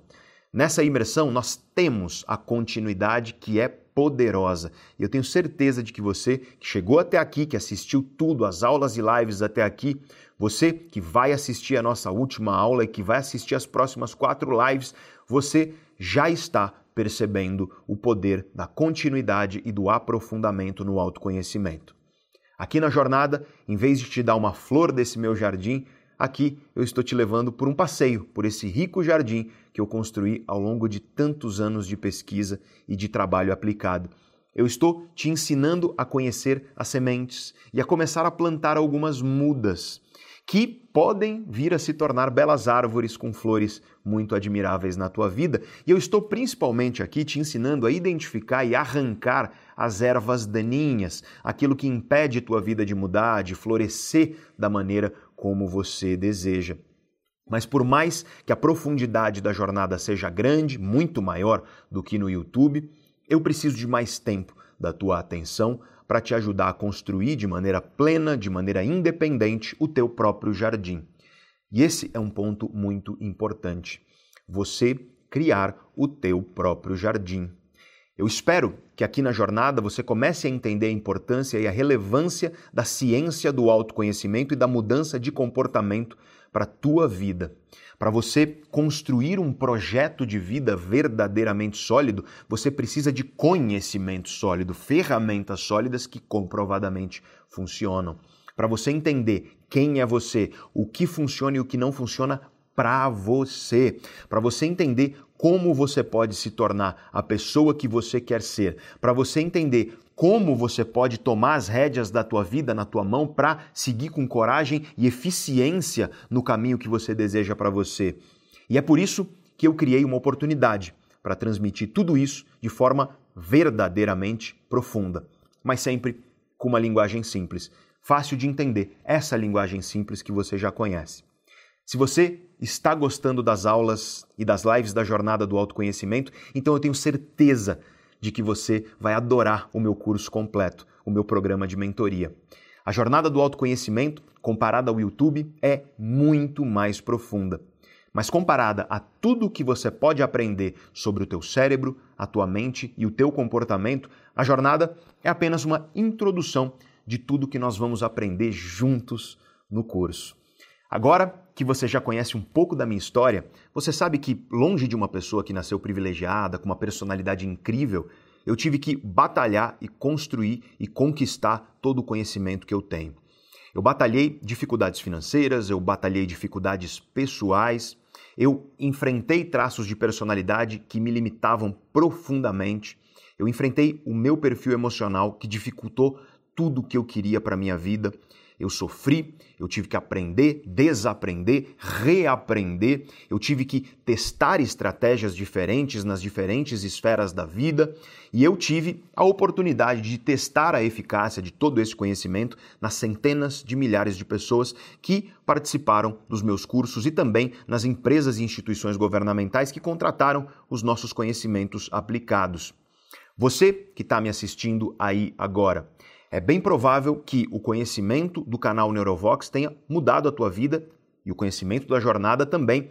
Basta você dar uma olhada, uma breve olhada nos comentários do canal e aqui da jornada. Mas como eu disse, o canal são flores desse rico jardim de conhecimentos e aqui nós temos um passeio. O que eu quero mesmo é te ajudar a construir o teu próprio jardim. Eu quero te ajudar a construir o teu projeto de vida que é só teu, com solidez, com firmeza, com eficiência. E no meu trabalho na internet, eu posso observar o quanto as pessoas sofrem por não saberem como elas mesmas funcionam. O quanto as pessoas sofrem por não saberem como construir o próprio projeto de vida. E aí, as pessoas seguem pela vida nessas sucessivas tentativas e erros sem saber direito o que fazer ou como fazer ou o que precisa ser feito. E devido a isso, eu sempre tive um sonho: oferecer às pessoas um projeto de vida completo definitivo. Reunir em um lugar só tudo o que há de mais atual sobre todas as esferas do autoconhecimento e da mudança de comportamento que são efetivamente relevantes para as nossas vidas.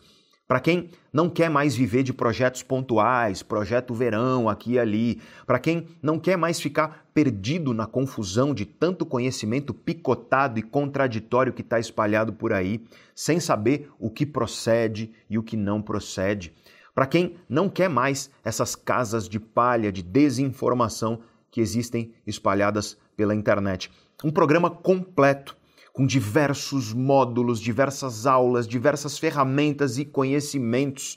Um programa com meses de aprofundamento e estudos junto comigo, tendo tuas dúvidas respondidas por mim, fazendo lives periódicas comigo para quem quer o conhecimento lapidado e pronto, mas ainda assim embasado no que há de mais atual nas ciências que estudam a mente, o cérebro e o comportamento.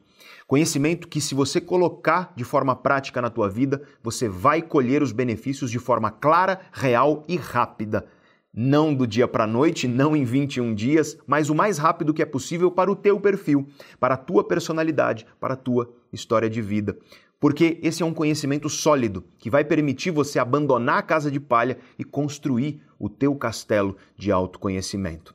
Nós já temos mais de 60 mil pessoas na lista de espera do programa, mas eu resolvi dar a oportunidade a todos vocês de participar.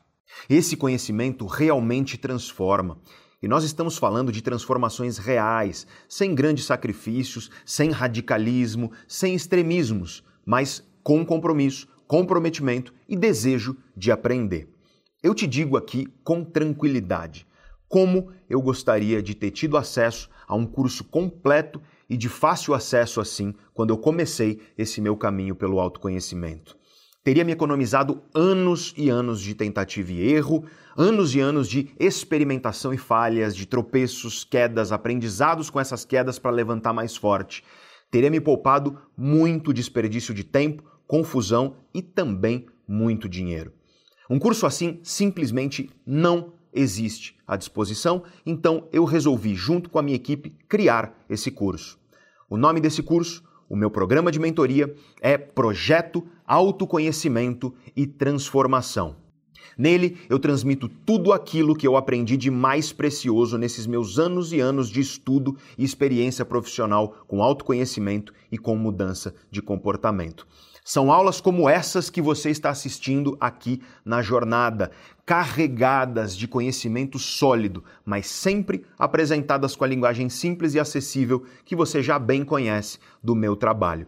E esse talvez tenha sido o meu maior desafio: traduzir, adaptar conhecimentos altamente complexos a uma linguagem que todos podem entender. Será que você imagina quantos livros e artigos científicos eu tive que ler para chegar onde eu estou hoje? Essa que você está vendo aí é a minha biblioteca. E olha que nem metade dos meus livros estão aí nessa imagem. Eu sei que muita gente não tem tempo, não tem condições de se dedicar dessa maneira ao conhecimento. Porque eu dediquei a minha vida, a minha carreira a isso. E por isso eu vivo lendo, aprendendo, estudando, descobrindo e refinando aquilo que há de melhor no que eu estudo. E o meu curso é justamente o lugar definitivo onde eu trago tudo isso com uma linguagem simples para todo mundo conseguir entender. E esse é o bacana do projeto. É um projeto para todos. Todos podem entender as ideias e participar. Não precisa ter uma formação em qualquer área do conhecimento, não precisa ter faculdade, não é um curso de especialização. É um curso livre, aberto a todos. Esse é um curso para quem é ser humano, para quem quer entender o que significa ser humano e também para quem quer saber como tirar o melhor proveito da própria humanidade, do próprio cérebro. Afinal, o cérebro é a grande marca, o grande tesouro da espécie humana. É um curso para todos que querem conhecer todas as várias facetas da nossa vida mental, emocional e comportamental, para você desfrutar do melhor que a tua vida tem para te oferecer. Eu digo isso por experiência própria. Como você já sabe, eu era um jovem amargo, triste, tímido, acuado, amedrontado e hoje, caminhando para os meus 40 anos de idade, eu nunca fui tão feliz. Eu nunca tive tanta prosperidade emocional, tanta alegria e energia para acordar e viver o meu dia. Eu nunca tive tanta qualidade nas minhas relações. Eu nunca estive tão confortável dentro de mim mesmo quanto nos dias de hoje. E eu te garanto, quem me trouxe aqui foi esse conhecimento. Esse mesmo conhecimento que eu quero compartilhar com você no projeto Autoconhecimento e Transformação. E eu repito, todos são capazes de participar do projeto e de se beneficiar dos conhecimentos e ferramentas que eu trago no projeto. Olha só quanta coisa sólida, quanta coisa boa eu tô te ensinando em apenas uma semana de jornada do autoconhecimento que nem acabou ainda. Tá mais ou menos na metade, você ainda tem mais uma aula e quatro lives totalmente gratuitas. Olha quanta coisa boa nós estamos aprendendo aqui. E só imagina o que vai acontecer com a tua vida, com o teu conhecimento, se você passar alguns meses junto comigo, aprendendo e sendo acompanhado por mim. Nós temos um módulo sobre autossabotagem com uma aula para cada tipo de autossabotagem que prejudica a vida humana. Um módulo sobre a verdadeira ciência da mudança de hábitos. Um módulo muito desejado por vocês, onde eu ensino como funciona o cérebro e as relações entre o cérebro, as emoções e o inconsciente. Um módulo inteiro só sobre personalidade, onde você vai identificar quais são os teus traços de personalidade, onde você vai aprender inclusive a identificar os traços de personalidade nas outras pessoas ao teu redor no teu filho, no teu esposo, na tua esposa, no teu chefe, colegas de trabalho, e onde você vai saber o que cada traço significa e como os traços se relacionam e como conviver com pessoas de cada tipo de personalidade. Temos um módulo sobre planejamento, decisões e escolhas, um módulo sobre relações e inteligência emocional. Enfim, acho que deu para notar, é um curso verdadeiramente completo. Você vai passar alguns meses junto comigo aprendendo. E com todo esse tempo eu posso te oferecer mais do que apenas dar conhecimento através das aulas. No projeto Autoconhecimento e Transformação, eu tenho tempo para responder cada dúvida enviada, cada pergunta feita por cada aluno, cada pergunta feita por você. Se você me acompanha no Instagram, você deve ter visto que às vezes eu abro aquela caixinha de perguntas. E cada vez que eu abro aquela caixinha, eu recebo centenas, às vezes milhares de perguntas. A mesma coisa acontece quando eu publico um vídeo no YouTube. Nos comentários do YouTube são centenas de comentários, às vezes milhares em cada vídeo. Aqui na jornada acontece a mesma coisa. Boa parte dessas perguntas são justamente sobre autoconhecimento e mudança de comportamento. Muita gente me pergunta como mudar hábitos, quais são as estratégias eficazes, como manter consistência quando você começa um hábito novo, constância. Muita gente me pergunta como se organizar melhor, como ter mais foco, mais disciplina, como gerenciar o tempo em meio a tantas prioridades na vida. Muita gente me pergunta como gerenciar melhor as próprias emoções, como lidar melhor com aquilo que você sente como entender e se relacionar melhor com as emoções de outros seres humanos. E o bacana é que hoje nós temos respostas para todas essas perguntas, respostas científicas, respostas sólidas, estratégias eficientes. Aqui na jornada eu já te dei algumas dessas respostas, mas no projeto Autoconhecimento e Transformação você vai conhecer tudo isso realmente a fundo. Criar esse curso foi a forma que eu encontrei para sanar essas milhares de dúvidas que eu recebo todos os dias no YouTube e nas demais redes sociais quando eu abro para perguntas e para comentários, porque mesmo que eu quisesse, seria humanamente impossível responder todo mundo. Eu sou um empresário, eu viajo o tempo inteiro para palestras em todo lugar do Brasil e às vezes até fora do Brasil, e as redes sociais não são um meio de vida para mim. Muito pelo contrário, aliás, eu gasto mais dinheiro do que eu ganho no YouTube. O YouTube é realmente um presente, um gesto de carinho de mim para todos vocês. E a jornada do autoconhecimento, vale dizer, é igualmente um presente, um gesto de carinho de mim a todos vocês. E além disso, claro, eu tenho uma vida pessoal, né? Eu tenho uma vida pessoal, eu tenho que cuidar da minha saúde, das minhas relações, da minha família, da minha namorada, eu tenho muita coisa para cuidar. Então eu não poderia, nem se eu quisesse, responder todos que me enviam mensagens com dúvidas sobre autoconhecimento e mudança de comportamento nas redes sociais, e é por isso que, além das aulas, conhecimentos e ferramentas do projeto, eu acompanho e respondo as dúvidas dos alunos sobre os temas das aulas. Eu reservo uma parte considerável do meu tempo para ler e responder dúvidas e questões dos meus alunos. O curso é realmente completo, com lives periódicas exclusivas junto com os meus alunos, parecido com como seria numa sala presencial. Mas aí vem a grande vantagem do mundo atual em que a gente vive. É tudo 100% online. A plataforma do projeto é muito parecida com a Netflix e você assiste às aulas onde e quando você quiser. Esse curso é aquilo que há de mais rico, de mais precioso que eu tenho para te oferecer. Aqui, com a minha equipe, eu tenho dito que esse não é um curso, esse não é um programa de mentoria meramente. É um grande pedaço da minha vida que eu estou entregando aos alunos. Se você se interessa por essa proposta, se você está gostando de tudo que você está aprendendo aqui, então presta atenção no seguinte: isso é muito importante. Esse curso envolve trabalho de mentoria. E o que isso significa? Significa responder dúvidas dos alunos e eu preciso trabalhar próximo à turma, eu preciso me dedicar, dedicar meu tempo a acompanhar essa turma. E devido a isso, mesmo sendo 100% online, o número de vagas é limitado. Ou seja, são poucas vagas por turma para que eu dê conta de acompanhar a turma em meio aos meus compromissos pessoais e profissionais. Essas turmas serão abertas uma ou no máximo duas vezes por ano. E como eu já te disse, nós temos mais de 60 mil pessoas na lista de espera já preparadas para fazer a matrícula. É muita gente interessada e pouca vaga para atender todo mundo.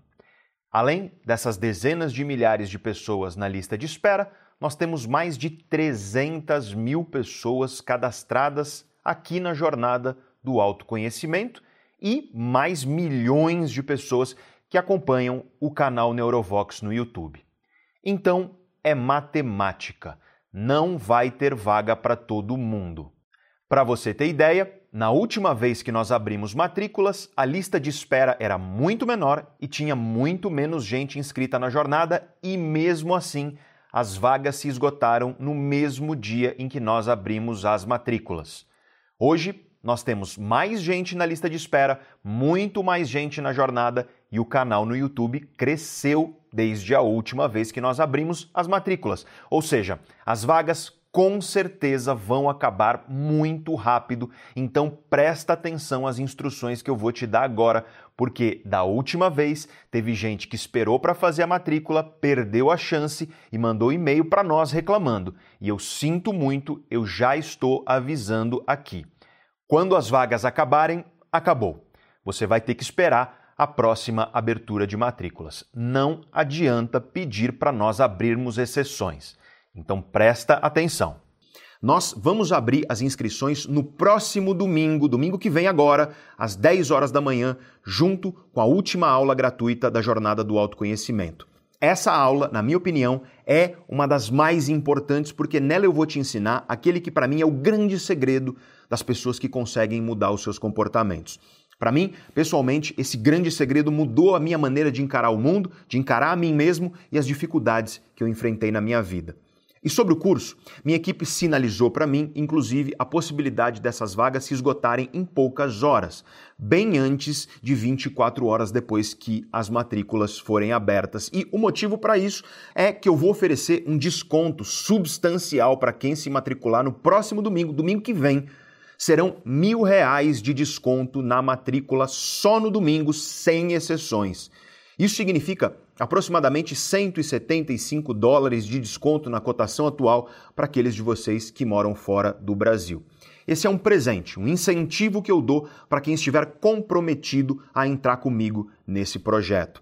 Para quem tem comprometimento e entende o valor desse conhecimento para a vida. Mas não para por aí. Para quem se inscrever no primeiro dia, no próximo domingo, domingo agora, eu vou dar um presente muito especial eu vou dar um livro meu, Em Busca de Nós Mesmos, autografado por mim. Ele vai ser enviado para a tua casa, não importa onde você estiver, contanto que os correios brasileiros cheguem lá, é claro. Eu vou inclusive gravar um vídeo em time-lapse, aqueles vídeos longos que são encurtados e tudo passa bem rapidinho. Eu vou gravar um vídeo meu assinando todos os livros dos alunos que se matricularem no domingo que vem, domingo agora, para ter de recordação e enviar esse vídeo aos alunos. E tem mais.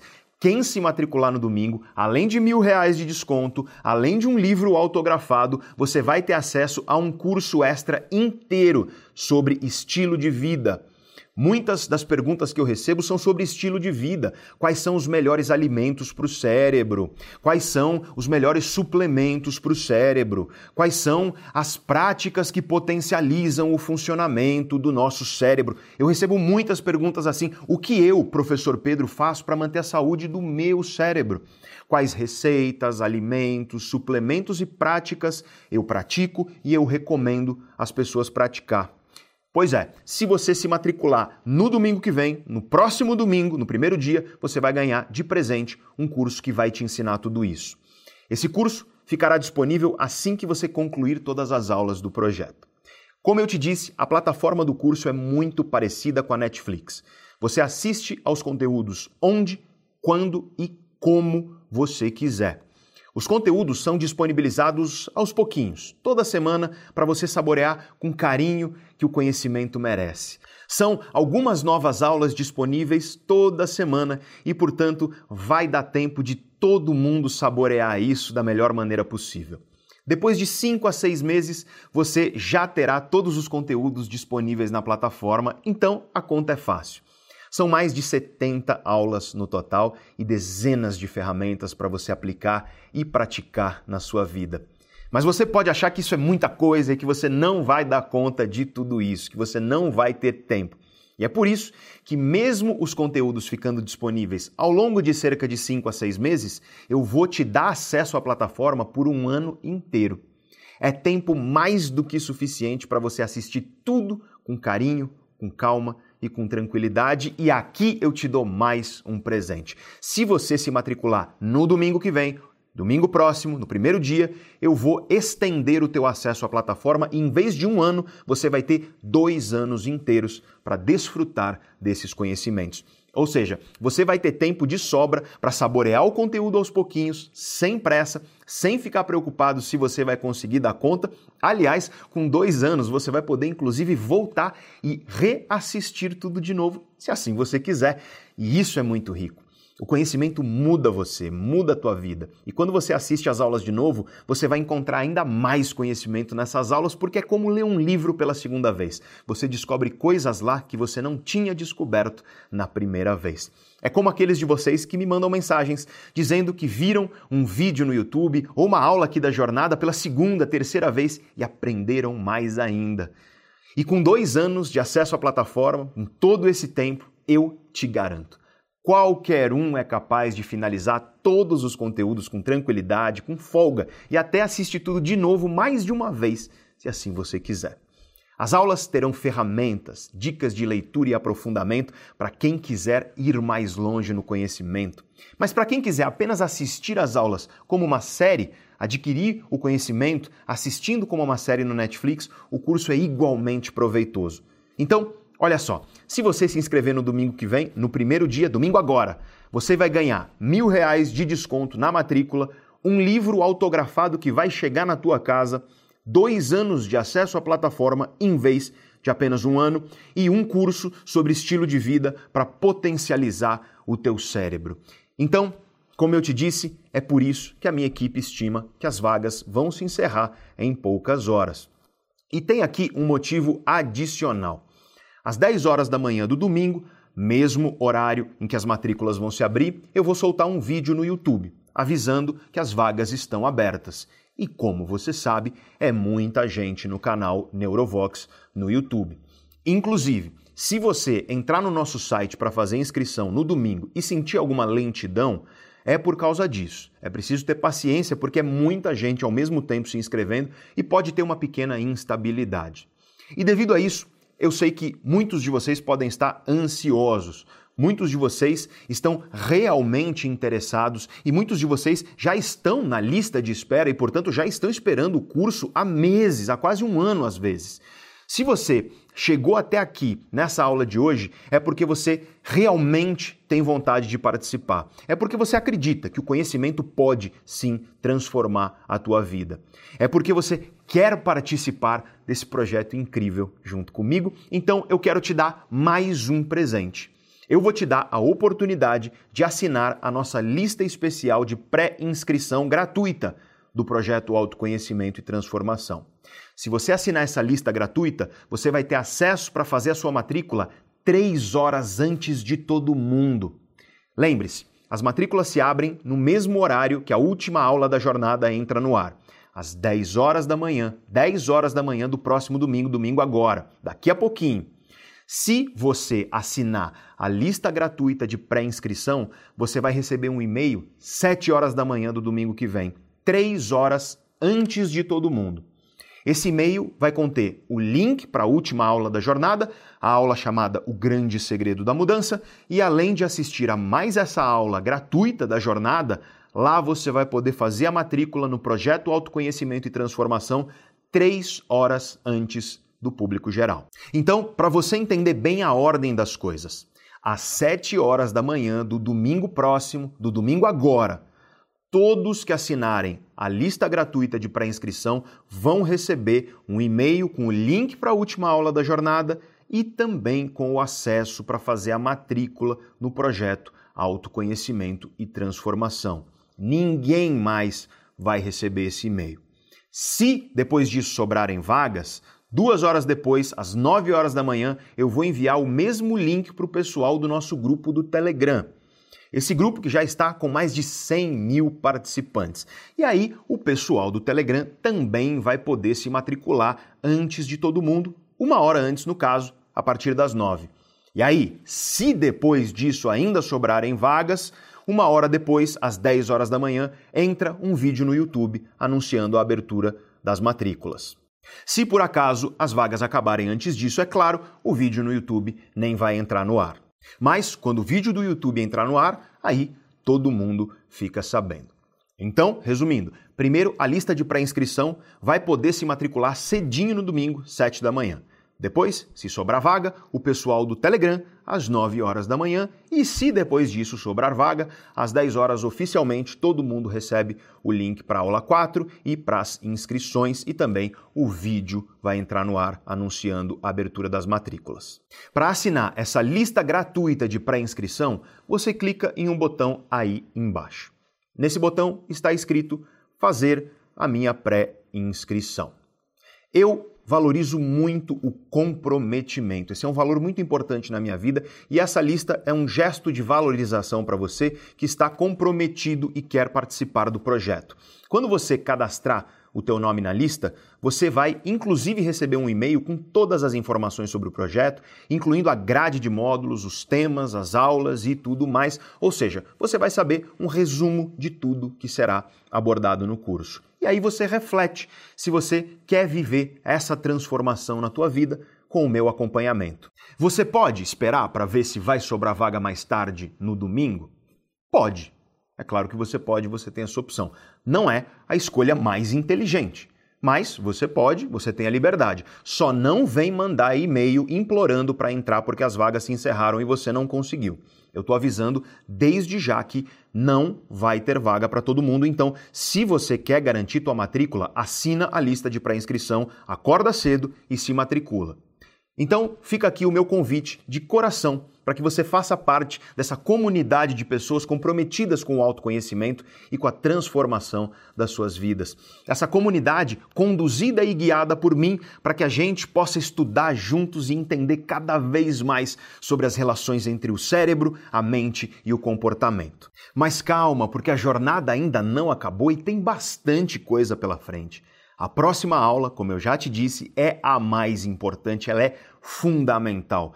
Depois de tantos anos de estudo, eu cheguei à conclusão de que existe um grande segredo, um conhecimento que é o grande diferencial de pessoas que efetivamente mudam suas vidas e constroem projetos de vida dos quais elas se orgulham. E eu vou te contar esse grande segredo na próxima aula, a aula 4 da jornada, que entra no ar domingo próximo agora, às 10 da manhã para todo mundo e às 7 horas da manhã para quem assinar a lista de pré-inscrição gratuita do projeto aí embaixo. Nós temos ainda quatro lives. Hoje, quinta-feira, sobre protagonismo e transformação. Amanhã, sexta-feira, eu vou falar o que a ciência pode nos dizer sobre a tal da lei da atração. E sábado, a live é polêmica. O tema é Por que sua vida não vai mudar? Finalmente, no final do domingo, nós temos a live de encerramento que encerra oficialmente a jornada do autoconhecimento. Na meia-noite, do sábado para o domingo, Todas as aulas e lives já publicadas são recolhidas, tiradas do ar. Por quê? Porque esse material faz parte do curso completo para os alunos. Esse material vai ser disponibilizado lá na plataforma. Aproveita então para ver e rever tudo, porque esse conhecimento é muito precioso. Não esquece de compartilhar os conteúdos com as pessoas que você ama, com pessoas que você acredita que serão beneficiadas por todo esse conhecimento aqui da jornada. E é uma honra enorme saber que você ficou até aqui nessa longa aula de hoje. Certamente você é aquele bom aluno, aquela boa aluna que enchem o coração de um professor de alegria e é assim que eu me despeço dessa aula com o coração cheio de alegria. Então, eu sinto que você que chegou até aqui, que conhece esse pedaço importante de mim, eu sinto que você é realmente o meu melhor aluno, a minha melhor aluna. Parabéns por ter chegado até aqui. Um grande abraço e nós nos vemos na live de hoje à noite. Muito obrigado.